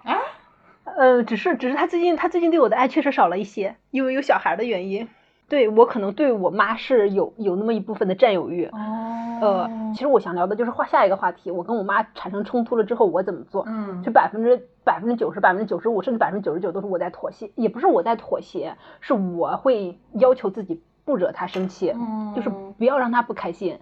但是我这种退让也仅仅只针对于他一个人。那你会心里觉得自己在忍让吗？就是你会心里有点累积一些负面情绪吗？那倒不会，我感觉我对他，呃我对他的容忍是应该的。 这女儿也太好了吧！太自洽了。所以我说她是个妈宝女嘛。可是很麻烦这一 点上，我又觉得他们两个就是他也在包容他妈 呀。，对，嗯，嗯，而且他不会产生负面的情绪。其实我感觉我跟我妈关系比较好的一点原因，是因为大家的沟通都还是比较顺畅。嗯嗯，就拿我换头像这件事情吧，我应该会在下一个假期回家的时候，我会应该会找他聊这件事情。嗯哇，会找他，会找他聊。如果我受到，我认为这件事情，嗯，我受到了一些委屈，或者是，嗯，嗯我一般应该是我会比较主动一些，或者是我们就选一个折中的方法，或者是互相诉说一下各自的，就是对这件事情的看法吧，好让大家，嗯，不要在下一次依旧踩这个雷。哦，这么一说，我和我妈其实也是有什么事情会说。我我有的时候在家嘛，然后要和一起回我姥姥家， 嗯，我，妈就会嫌我起得太早太晚了，嗯，她想早一点去，因为我姥姥不是每天要要要下去溜达嘛，嗯， 她就想早一点去，要不然就见不着我姥姥。嗯然后我就起不来。他就不希望是我们去得到去到了以后就马上要吃中午饭了，他觉得这样不好。嗯怎么可能刚一去到就吃中午饭，连饭都不帮着做一做，天儿也不聊，一去了就吃饭，这样哇哦他觉得不好嘛？嗯嗯好像是有一次他根本就没带我，他明明说好了第二天要一起回我姥姥家，但是我起来的时候发现他已经走了，嗯我就不高兴，嗯我就生气。但是因为要去看我姥姥，就是这个就不能因为跟我妈生气就不去看我姥姥，我就去了，但是我不高兴。嗯然后我就跟他说开了，我说你要是咱们俩要是商量好了，你就告诉我你想让我几点去，嗯我肯定起得来。嗯但是你又不告诉我你想让我几点起，你又嫌我起得晚，嗯然后还把我撇下了，我觉得这样不好。嗯后来他就每次都告诉我啊，你我明天想几点去你姥姥家，你要几点之前起来，几点吃饭，几点之前走，不然我就不带你。就那我就起来喽，我嗯起来就吃饭去去喽，然后就好了。嗯我想知道大雅和、嗯和巧姨，你们两个在呃相处的时候会有这种复盘吗？好像没有很多复盘。嗯，对，我觉得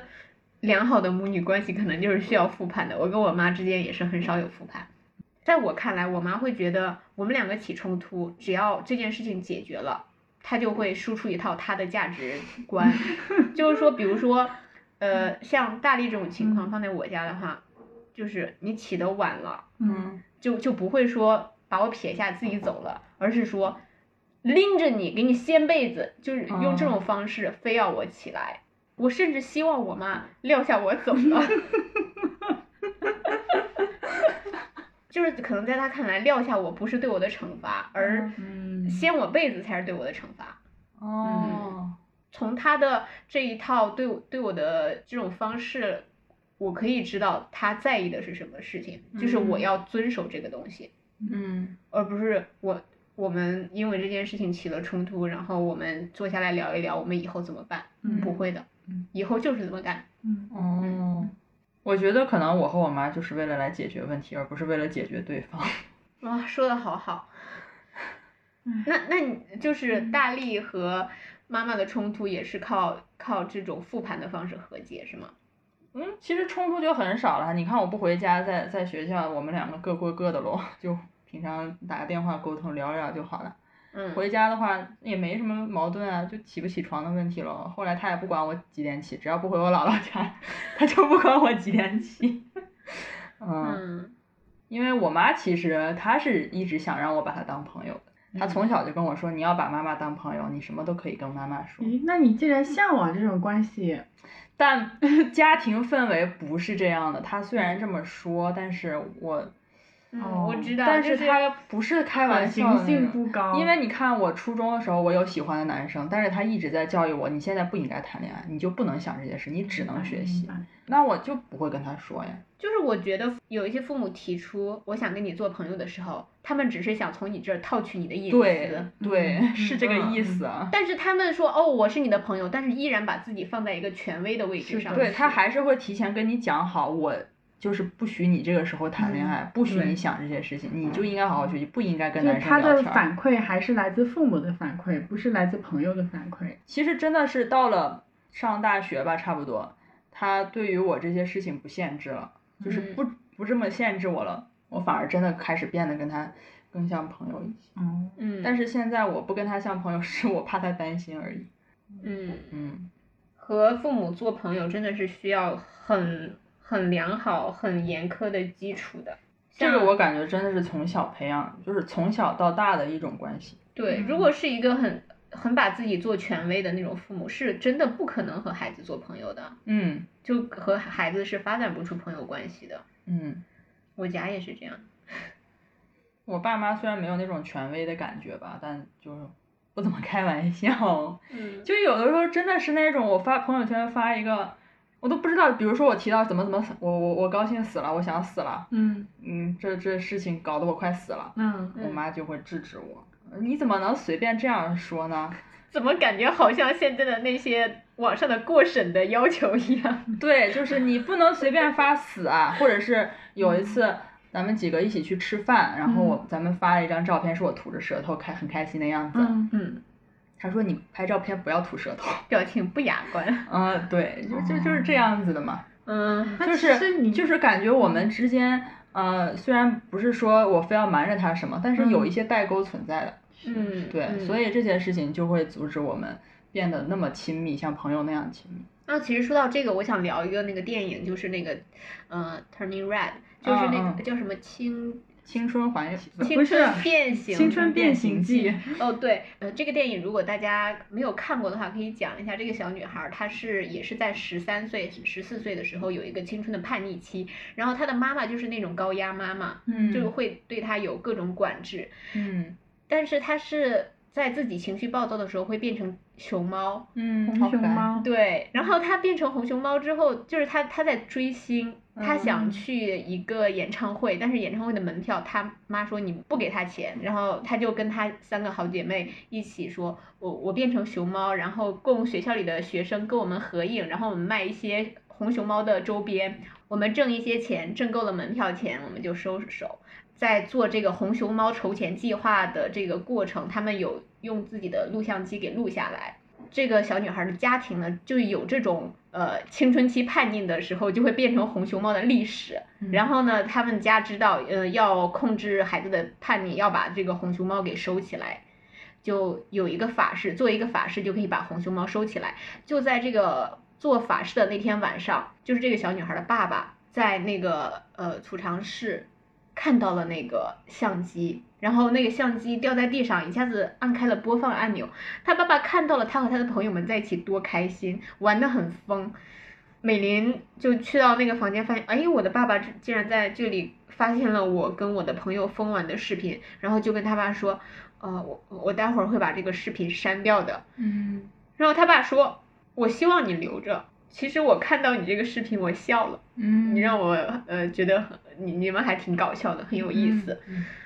就是我觉得这个爸爸真的是我很希望我自己有的爸爸。就是在你妈妈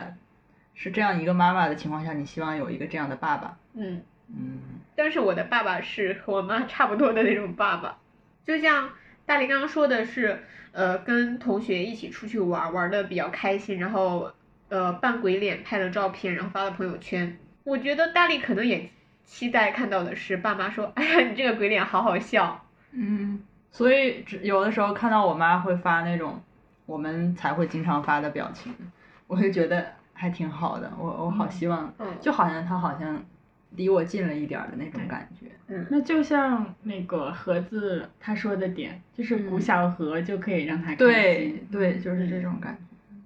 我们说到哪了？这是为说到数数度点，落泪。哦，我的和解经验不多，因为我的叛逆经验也不多，嗯，嗯，所以我觉得和解行之有效，确实是像大力说的要复盘。对对对，嗯因为我我就记得我跟我妈吵完架，我道完歉之后，我也是在认真的告诉她我是怎么想的。这种对话的方式是不应该夹杂着愤怒，还有这种吵架，不应该是这种形式的。嗯，是的，所以复盘一定要选大家都心平气和的时候来。对对对对。那李健有没有和解的办法？我没有，我我没有办法和他和解，我只能就是跟他起冲突之后，就是我总是在心里安慰自己，说，嗯，其实我妈原生家庭不好，她生活的很苦，她小的时候，她四岁的时候，她的妈妈就去世了。 嗯，就是在他的生命里是没有妈妈这个范本，就没有人教他怎么做妈妈，也没有人向他展示一个妈妈是什么样子的，呃，甚至都没有办法提供一个妈妈的反面案例。就像盒子的妈妈，不是盒子的姥姥，嗯是一个反面案例，他甚至连一个反面案例都没有。就是我只能通过哦，他也不是故意要这样。我很多时候会通过，嗯，想他的原生家庭，想他的童年，想他之前经历的事情来原谅他。没有妈妈这件事情，我不知道对他来讲意味着什么，因为他每次跟我讲他小时候的事情的时候，就说我小时候没有妈妈呀，就是很羡慕人家家里有妈妈，呃，做一些什么腊八蒜呐、酱豆啊，就是他家里没有人做，他有的时候就是他小时候还偷过邻居家的这个吃，然后后来他就就是长大了之后认识了一些年长的女性，教给他一些做这种家常小吃的方法，然后他现在就做的很好。嗯嗯，因为我家里不是有一架电子琴嘛，嗯有一年我回家的时候，我发现那个琴架上有世上只有妈妈好的简谱，是我妈自己手写的。然后那个琴键上，那个白键上，它嗯有用数字一二三四五标在琴键上，嗯就是他有在自己在家的时候自己学弹那首歌。但是我觉得这首歌好有毒啊！什么叫没妈的孩子像根草啊？这是垃圾歌。然后有妈的孩子也并不是都那么幸福。然后我姥爷脾气也挺差的，一言不合就炸了的那种性格。但是我妈她的兄弟姐妹挺多的，她有三个哥哥，还有一个妹妹。讲起他们兄弟姐妹的事情的时候，又让我觉得他的生活就是小时候也有快乐的时光，嗯，就是很客观的看他的人生，就觉得，嗯，是一个虽然苦，但是也有乐的一个很平凡的人生状态。也就很希望他可以接下来就平淡的幸福下去，但是很多时候我就觉得这种烦恼真的是自找的，你说他还是嗯。嗯，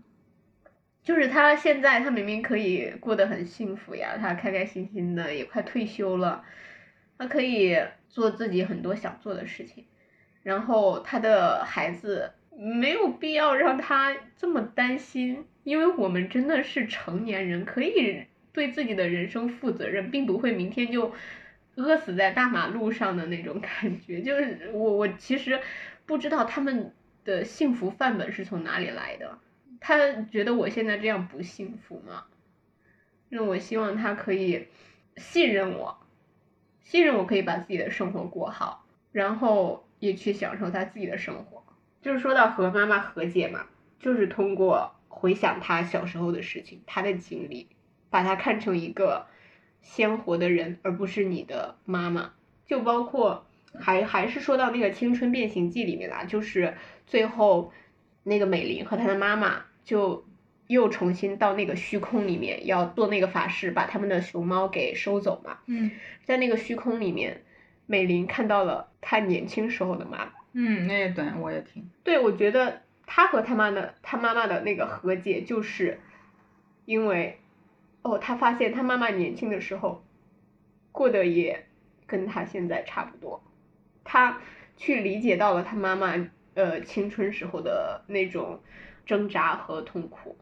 其实关于和妈妈的事情，我们也都聊了很多了，而且刚刚也有聊到这个呃《青春变形记》。刚好最近上映了有两部有东亚母女内核的嗯电影，那我们也都看了嘛，就是一部是那个《青春变形记》，一部是那个《妈的多重宇宙》。那我们可以说一下你们最受感触的片段，还有你你那个你从那个片段里获得了什么样的感受？那就先说那个《青春变形记》吧。嗯这个电影我很难共情，所以我看一直看到最后，我就觉得这是一个很糟糕的电影。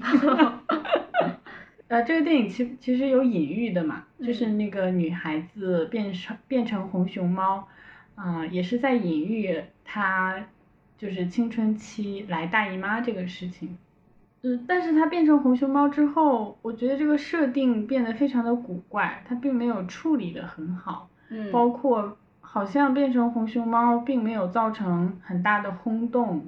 然后它妈妈最后啊、变成那么巨大的一个生物，从城市里毁坏很多建筑，走到一个演唱会的地方，嗯好像呃结尾就还是一个一个合家欢的结尾，并没嗯有造成一个有点恶劣的影响，所以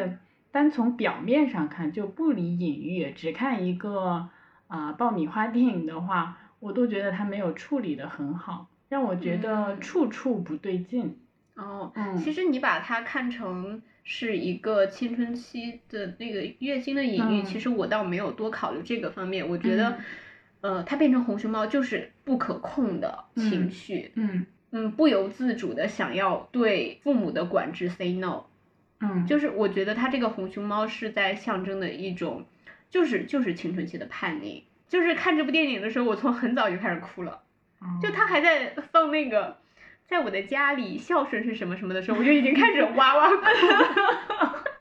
哦可能真的是不同的人看到的是不一样的点，嗯因为这个电影它它想铺垫的就是前面啊、美美一家是非常和谐美满的一家，然后一直到突遭变故，在嗯后面解决这个变故，在后面合家欢。嗯，我我觉得他是想塑造一个这样的故事线，但是他在他的设定上我就接受不了。比如说美美的一家，我我也不觉得是一个我心目中完美的一家。他的妈对妈呀太过强势，他的爸爸又是一个，我觉得他爸爸的角色有点缺失的。嗯，其实我嗯觉得它变成红熊猫，并不也并不完全就是说我青春叛逆。嗯呃，在我这里还有另外一个，就是它变成红熊猫是有一种自我觉醒在里面的。就像之前，哦，我妈妈让我怎样做我就怎样做，嗯我是迎合我妈妈，我想让我妈妈开心，我想让我的嗯家人快乐幸福，所以我什么事情都要冲第一，我我样样都要表现好。嗯他是一个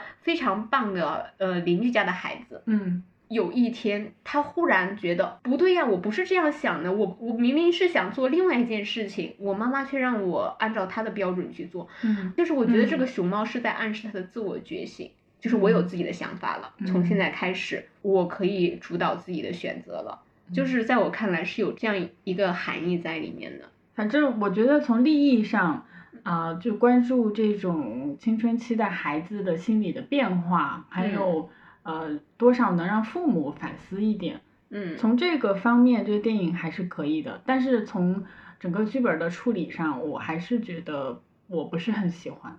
这啥意思啊？就是它就是不对劲，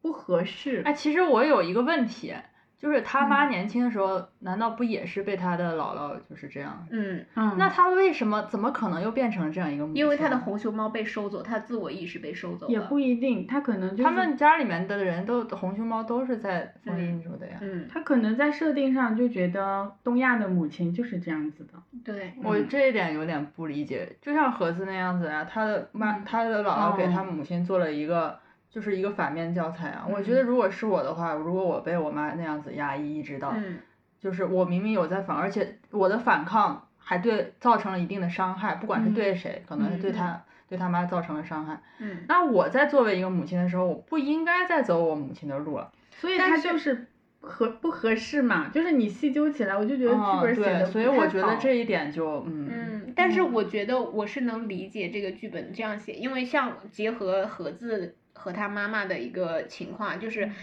当时，嗯、他们在那个虚空状态下，美林遇到了他妈妈年轻时候的坐在蹲在那里哭，嗯他为什么在那里哭？他妈可能就是因为叛逆，因为自我意识觉醒，然后做了一些很很叛逆的事情，然后真实的伤害到了他的母亲，嗯然后他把他的红熊猫交出去了。嗯交出去之后，他又变成了一个乖乖女。嗯嗯，乖乖女就乖乖女喽。嗯她为什么一定要让她自己的孩子也变成乖乖女？她她已经有自己这样一个例子摆在那儿，她还要嗯压、去去压迫嗯自己的孩子，因为他认可这个。不一定，我觉得就是剧本没处理好，嗯可以这么说，我觉得、嗯也可以这么说。就是都很扁平。他妈上来就是设定成一个这样的母亲，让她姥我姥也是，让我不能接受的是，他们只是把他妈重新拉到圆圈里，然后把他妈的狐狸收走了，然后就万这事个太平矛了，盾就没有了，对就完全消失掉了。就我和我妈这种状态，就如奇果了大怪了，就我觉得如 果真的可以一场法事解决母女冲突，我愿意，我无神主义者愿意 提供自己对，作为在这个方式设定上，我也是觉得不能理解。嗯他妈妈只是被收走了红熊猫，记忆并没有丢失啊，情嗯感也没有丢失啊，嗯为什么就突然性情大变呢？呃，就是我觉得这个剧给红熊猫赋予了一种，就是就是就是它就是代表了你一部分的性格，它就把你这个性格收走了。这也是为什么美玲保留她愿意保留她的红熊猫，因为她喜欢她自己红熊猫的这一面，她希望自己这种，她觉得这样的呃自我意识是好的，她喜欢这样，她喜欢这样跟朋友一起开开心心的玩。所以我，你的意思也不是你的意思，就是这个电影想说的，其实也有一部分是东方女性在对自己性格的阉割嘛。我觉得有一点，但是我觉得好的一点是他们接纳了美玲保留自己的红熊猫。哦，对，我也觉得这个蛮不错的。嗯我是觉得他对于这个红熊猫代表的意义还是说不太清。对，嗯，对嗯所以这就是每个人都有每个人的理解。嗯但是你每不同的理解，它总有一些 bug 在。 呃，对，就是不要深究，但是我就是咱就是看这电影一直哇哇哭就是啊，我就真的觉得，如果我能变成这样一个熊猫，我应该挺开心的。啊、我也很开心可以埋到你的肚皮上。 那盒子呢？盒子觉得这个电影里面有哪些触动你的片段吗？ OK，那我开始我开始讲我对这个电影的看法嘛。嗯，开头前半部分我比较有印象的是，是那个他的妈妈呃看到了他画的那些画，然后呢就带着他冲到了那个便利店去找那个男孩子嗯戴维，呃是是戴文戴文是吗？不重然要。后他就一番指责之后带带小美回家，回到家之后，小美站在镜子前面儿，她就是没有我们想象的那种很强烈的情绪，她整个情绪都在都在想啊，是不是让妈妈失望了，然后对妈妈感觉很抱歉这一段儿。其实，嗯，我是完全没有想到的，我感觉为什么会有一个人一直会完全是一个接纳的情绪，嗯嗯，他一直因为他想讨妈妈的开心，他想让妈妈开心，他想让妈妈喜对欢他。我我是没有想到他会完全的一种接纳。嗯，他没有完全接纳，这是他在积累情绪，生成他的红熊猫。因为他当时是是很很想反抗，但是他忍下来了，这也是为什么他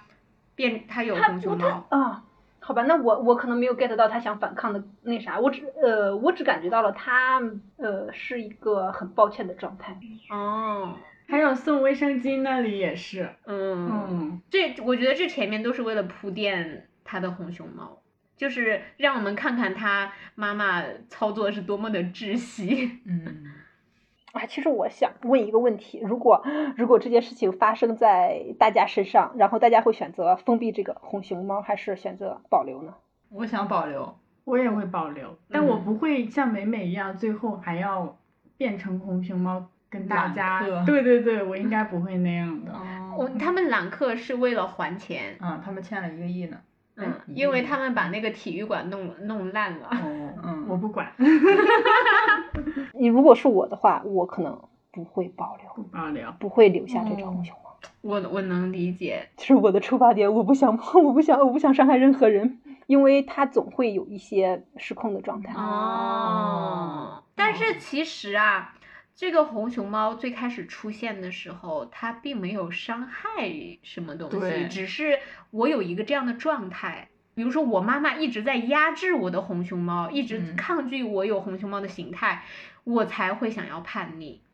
我觉得这也是有一方面让我让我觉得这个电影可能想要表达的是，如果父母和叛逆期的孩子可以有找到一个好的相处的呃形式的话，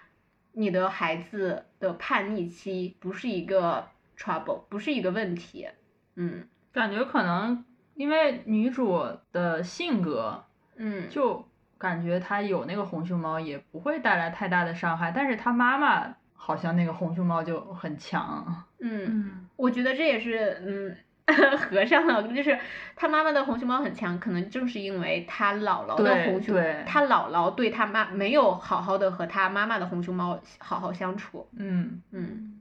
那你们为什么要保留红熊猫呢？你们觉得就出于什么样 样的原因呢？因为你们的叛逆期马上就结束了。 我觉得那个就是我自己的一部分呢。嗯，我也我也觉得，嗯嗯我不应该压抑它，我觉得它挺珍贵的。嗯嗯，我不想失去它。嗯这是我能选择的话，我肯定会选择不失去它。嗯，而且红熊猫的状态是真的让美玲是快乐的。对，他和他的朋友在一起，终于大家真的能够呃时时刻刻的开心，不会因为、嗯哦我们本来兴致很高昂，然后你要回家打扫你家祠堂了。但可能家长看在眼里，是觉得他保留这个红熊猫之后成绩下降了。会有一段这个时期来，嗯，嗯，因为在我们叛逆期的时候，我们可能也会被一些什么游戏啦、漫画书啊，一些嗯什么嗯郭敬明小说呀，还有一些嗯还甚至还有一些小孩谈恋爱呀，就是因为这些因素我们分神了，我们会有一些成绩的下降。我觉得这是一个阶段吧，这也是亲子关系重视的问题，就是你在遇到你的孩子。呃，因为这些事情成绩下降的时候，你应该怎样跟他相处？嗯嗯，我是我想保留，是因为如果我带入美美就是你那个小女孩的话，我不想成为她妈妈那样子的人。就她妈妈曾经也有红熊猫，后来嗯失去红熊猫之后，就变成了这样的一个母亲，哦，你觉得他妈妈是因为失去了红熊猫才变得，不无这方面的原因吧。嗯嗯，变成了一个独独断专横，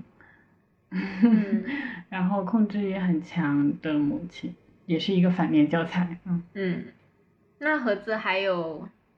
关于这个电影还有别的想说吗？嗯，那没有了，因为 确实刚才我也听到你们后面讨论的那些，我就是感觉他后面的事情没有讲明白。就是他没有扣住，他这个设定很飞，但他并嗯没有巧妙的去运用这个设定，好好讲好嗯这个对故事对，对对，其嗯实皮克斯可以可以讲好，没有 hold 住这个脑洞。对，嗯他那个头脑特工队就讲的很好，嗯，对那我们就先不聊这个，我们再聊一下下一部，嗯， 下一部是《妈的多重宇宙》。关于这个，你们有什么想说的吗？我挺喜欢他们他的脑洞的。嗯，我喜欢杨紫琼的打戏，嗯我我喜欢，哦，我忘了那个男演员叫什么名字，我喜欢她老公的打戏， 关关什么什么 关继威，嗯啊？对对对，嗯，嗯，真的很像成龙。对，哎，我我真的觉得在里面的打戏真的看着好爽啊！好好久没有爽看过这种这就对是昨天我看脱口秀的开场的时候。 Chinese 空腹，真的，对哇，特别舒服。 而而且看我的我我更喜欢的还是他的脑洞，呃就嗯想不到，就和那个喜剧，呃，一年一度喜剧大会里面出火星的那个一样，哦，出人马，你爸爸，哦爸爸的 葬礼、哦那个里面的脑洞一样。嗯，两块石头真 的让我，嗯，对我看到那一大刻开我眼界啊，我下巴掉了，嗯，嗯哎，不过其实，嗯，就是他最后有一段是他女儿让他放手，嗯他放了，嗯，我以为到这里对，就结束了，我嗯可以接受这个结局，嗯，但是他还是追上去了，哎，这个结局我也可以接受。嗯，就是可能一个是站在女儿的角度上更希望，另一个是站在母亲的角度上，她是不可能放手的。我觉得这两个我都可以接受，我觉得蛮不错的，我挺喜欢这个电影。嗯就其他那些乱七八糟、眼眼花缭乱、转来转去、换来换去的那种，嗯好像没有那么吸引我。但是它不同的宇宙的设定倒是吸引到我，嗯就它的嗯脑洞很吸引我。是的。嗯嗯，甚至他设置一个打星杨紫琼的一个宇宙，我都怀疑是是我的宇宙，是对，是我们现在的这个宇 宙。嗯，那个里面她老公还挺帅的。是的，她完其他全，宇宙里面的老公，我觉得嗯就那样吧。嗯嗯嗯但其实他在那个部分有说啊，就是，呃，我没有和威们结婚，我在这个宇宙，哎，真他娘的棒啊！嗯， 但是我也在想，如果威们没有和你结婚，他也很棒啊。哦，我觉得他这样想挺不错的， 哎对，而且哦，他他那个宇宙里面竟然在抽针，在学王家卫，我也 是，对，哇，后面抽针抽的我都腻了。我我都怀疑我这资源有问题。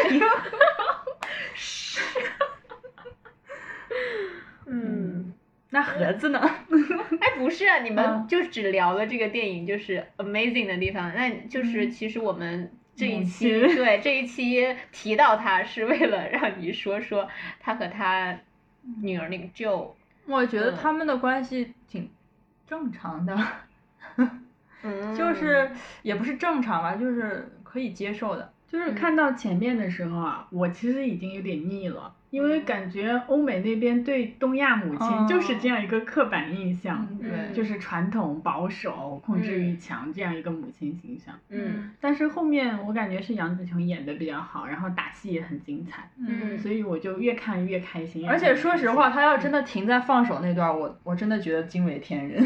我我当时看完这个电影之后，我就写了一个小短评，嗯我写的是，如果是我的妈妈，就是说她有多爱我，我们以后可以怎样怎样，给嗯我创建一个美好的愿景的时候，嗯我会说，你只要让我走，我就很快乐了。嗯，嗯嗯，对，可能就是因为他们可以，他们两个都可以瞬息全宇宙，嗯都有这样的经历，见过所有的，呃，五花八门、五光十色的场景，嗯让人觉得他们大概是虚无了吧。但嗯是呢，他们还是愿意，就只是因为有爱，我们还愿意继续维系下去我们的关系，嗯也让我们挺动容的。嗯嗯，对但是我觉得我和我妈不能一下子走到这个关系里面，就是我们不能只是因为有爱就变成幸福一家人，是因为我们两个真的不能感同身受。嗯我们两个没有，就是他没有经历过我的世界，我也没有经历过他的世界，就是因为我们他妈的不能瞬息全宇宙，我妈的我妈也不能他妈的瞬息全宇宙，所以我们两个不能 happy ending。什么鬼？嗯，即使他有 happy ending，我还是觉得他的 happy ending 来的就是合家欢的硬性指标而已，他并没有真正的解决多少问题啊。但他呃这个结局，他至少丰满了这个母亲的形象。嗯，其实我觉得他有解决，因为他解决这个问题是放在这个过程里面的。你你觉得这个妈妈和最开始的那个妈妈还一样吗？不一样肯了，定不一样啊。嗯他经历过了所有的宇宙。如果他在开头跟我说嗯“哦，只有我理解你嗯”，谁会相信啊？你你怎么理解我的？嗯但是如果到最后哦这他样说也经历了是嗯所有他女儿经历过的事情，他再说“哦，我理解你”，嗯但是你也要理解我，哦，嗯你这么样一说确实，这样嗯我我们就能和解了。可是嗯真的是，母亲和女儿真的要能完全理解才能 happy ending，嗯，就只是口头上说说“哦，我爱你，我理解你”，太空洞了。嗯我还觉得他有一个点，我觉得很认可，也很棒，是他本来都要走进那个贝果的时候，嗯，呃，是她的丈夫的一番话和转变，让她嗯走了回来。嗯嗯，就是让这让丈夫和父亲这个形象不再缺失，嗯，它其实嗯是有很重要的作用的。其实这个父亲一直，我我觉得嗯我很羡慕，我他叫什么 w a y m a n 我嗯很羡慕他的状态，就是一个任何时候就是 peaceful，就是 嗯别人都要查他家的税了，但是我给你做了爱心小饼干， 对，就是我我嗯有一个这样的丈夫，夫复何求啊？ 就是，嗯，我觉得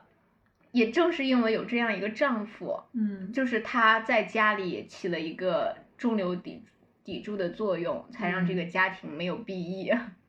嗯也其就实是我最觉后得她这个丈夫起到的作用和很多主妇那样子起到的作用有点像，就是嗯在每很多个细节上都有她的功夫，你可能看不到。嗯，嗯在他想要嗯这个世界完蛋了吧嗯的时候，他嗯打碎了玻璃，嗯他觉得这个世界爱咋样咋样吧。嗯但是就在这种很乱的时刻、很乱的场面下，威们竟然在扫地上的玻璃碴儿，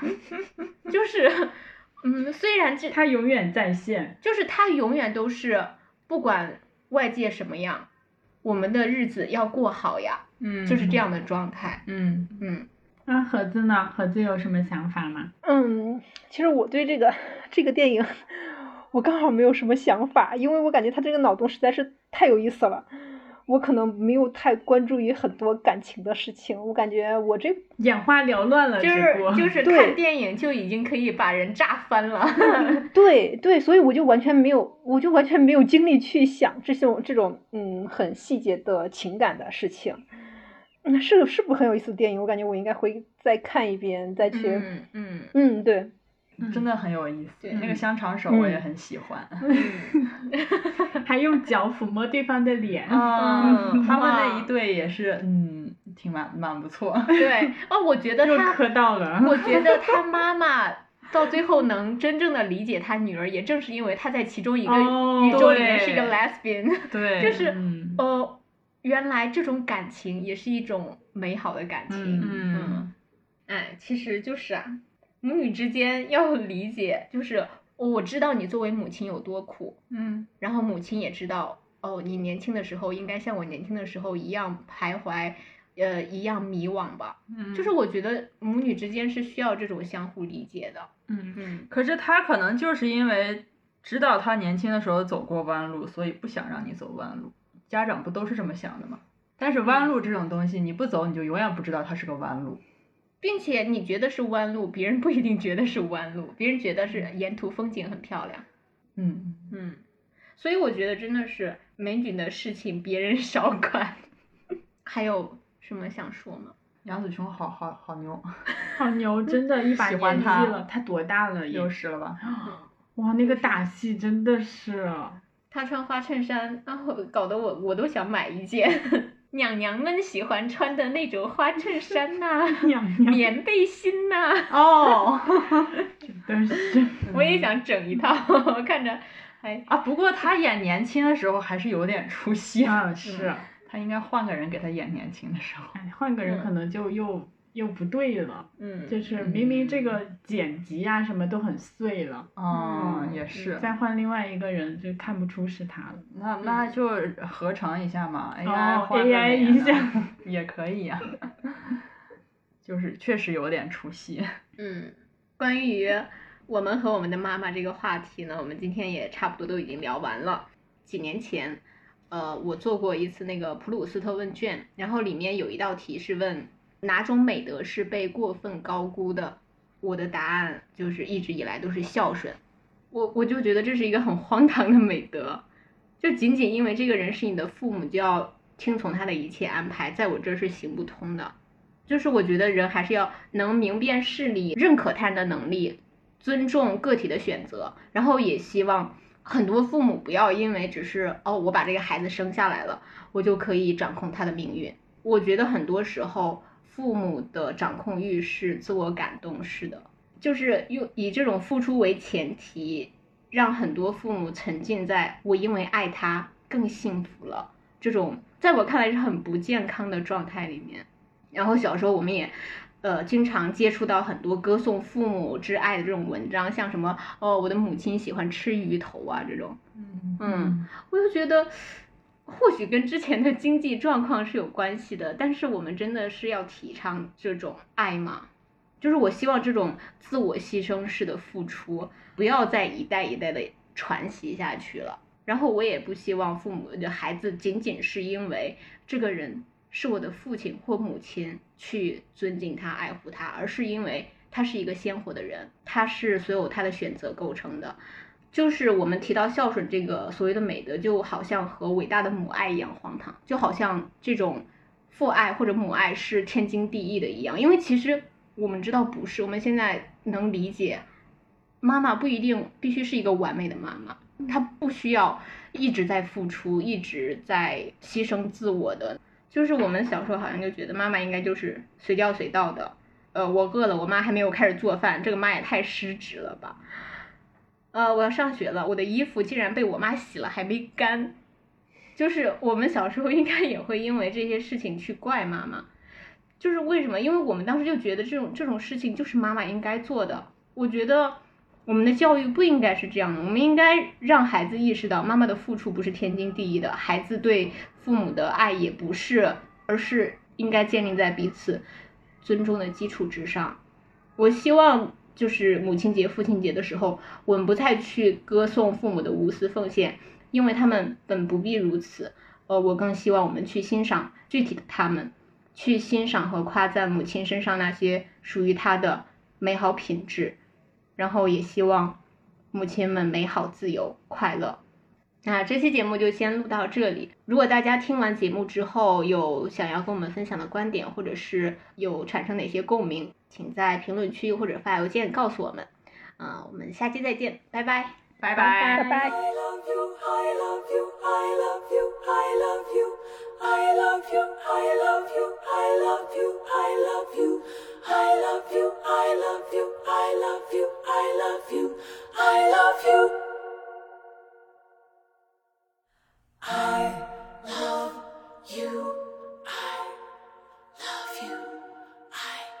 love you, I love you.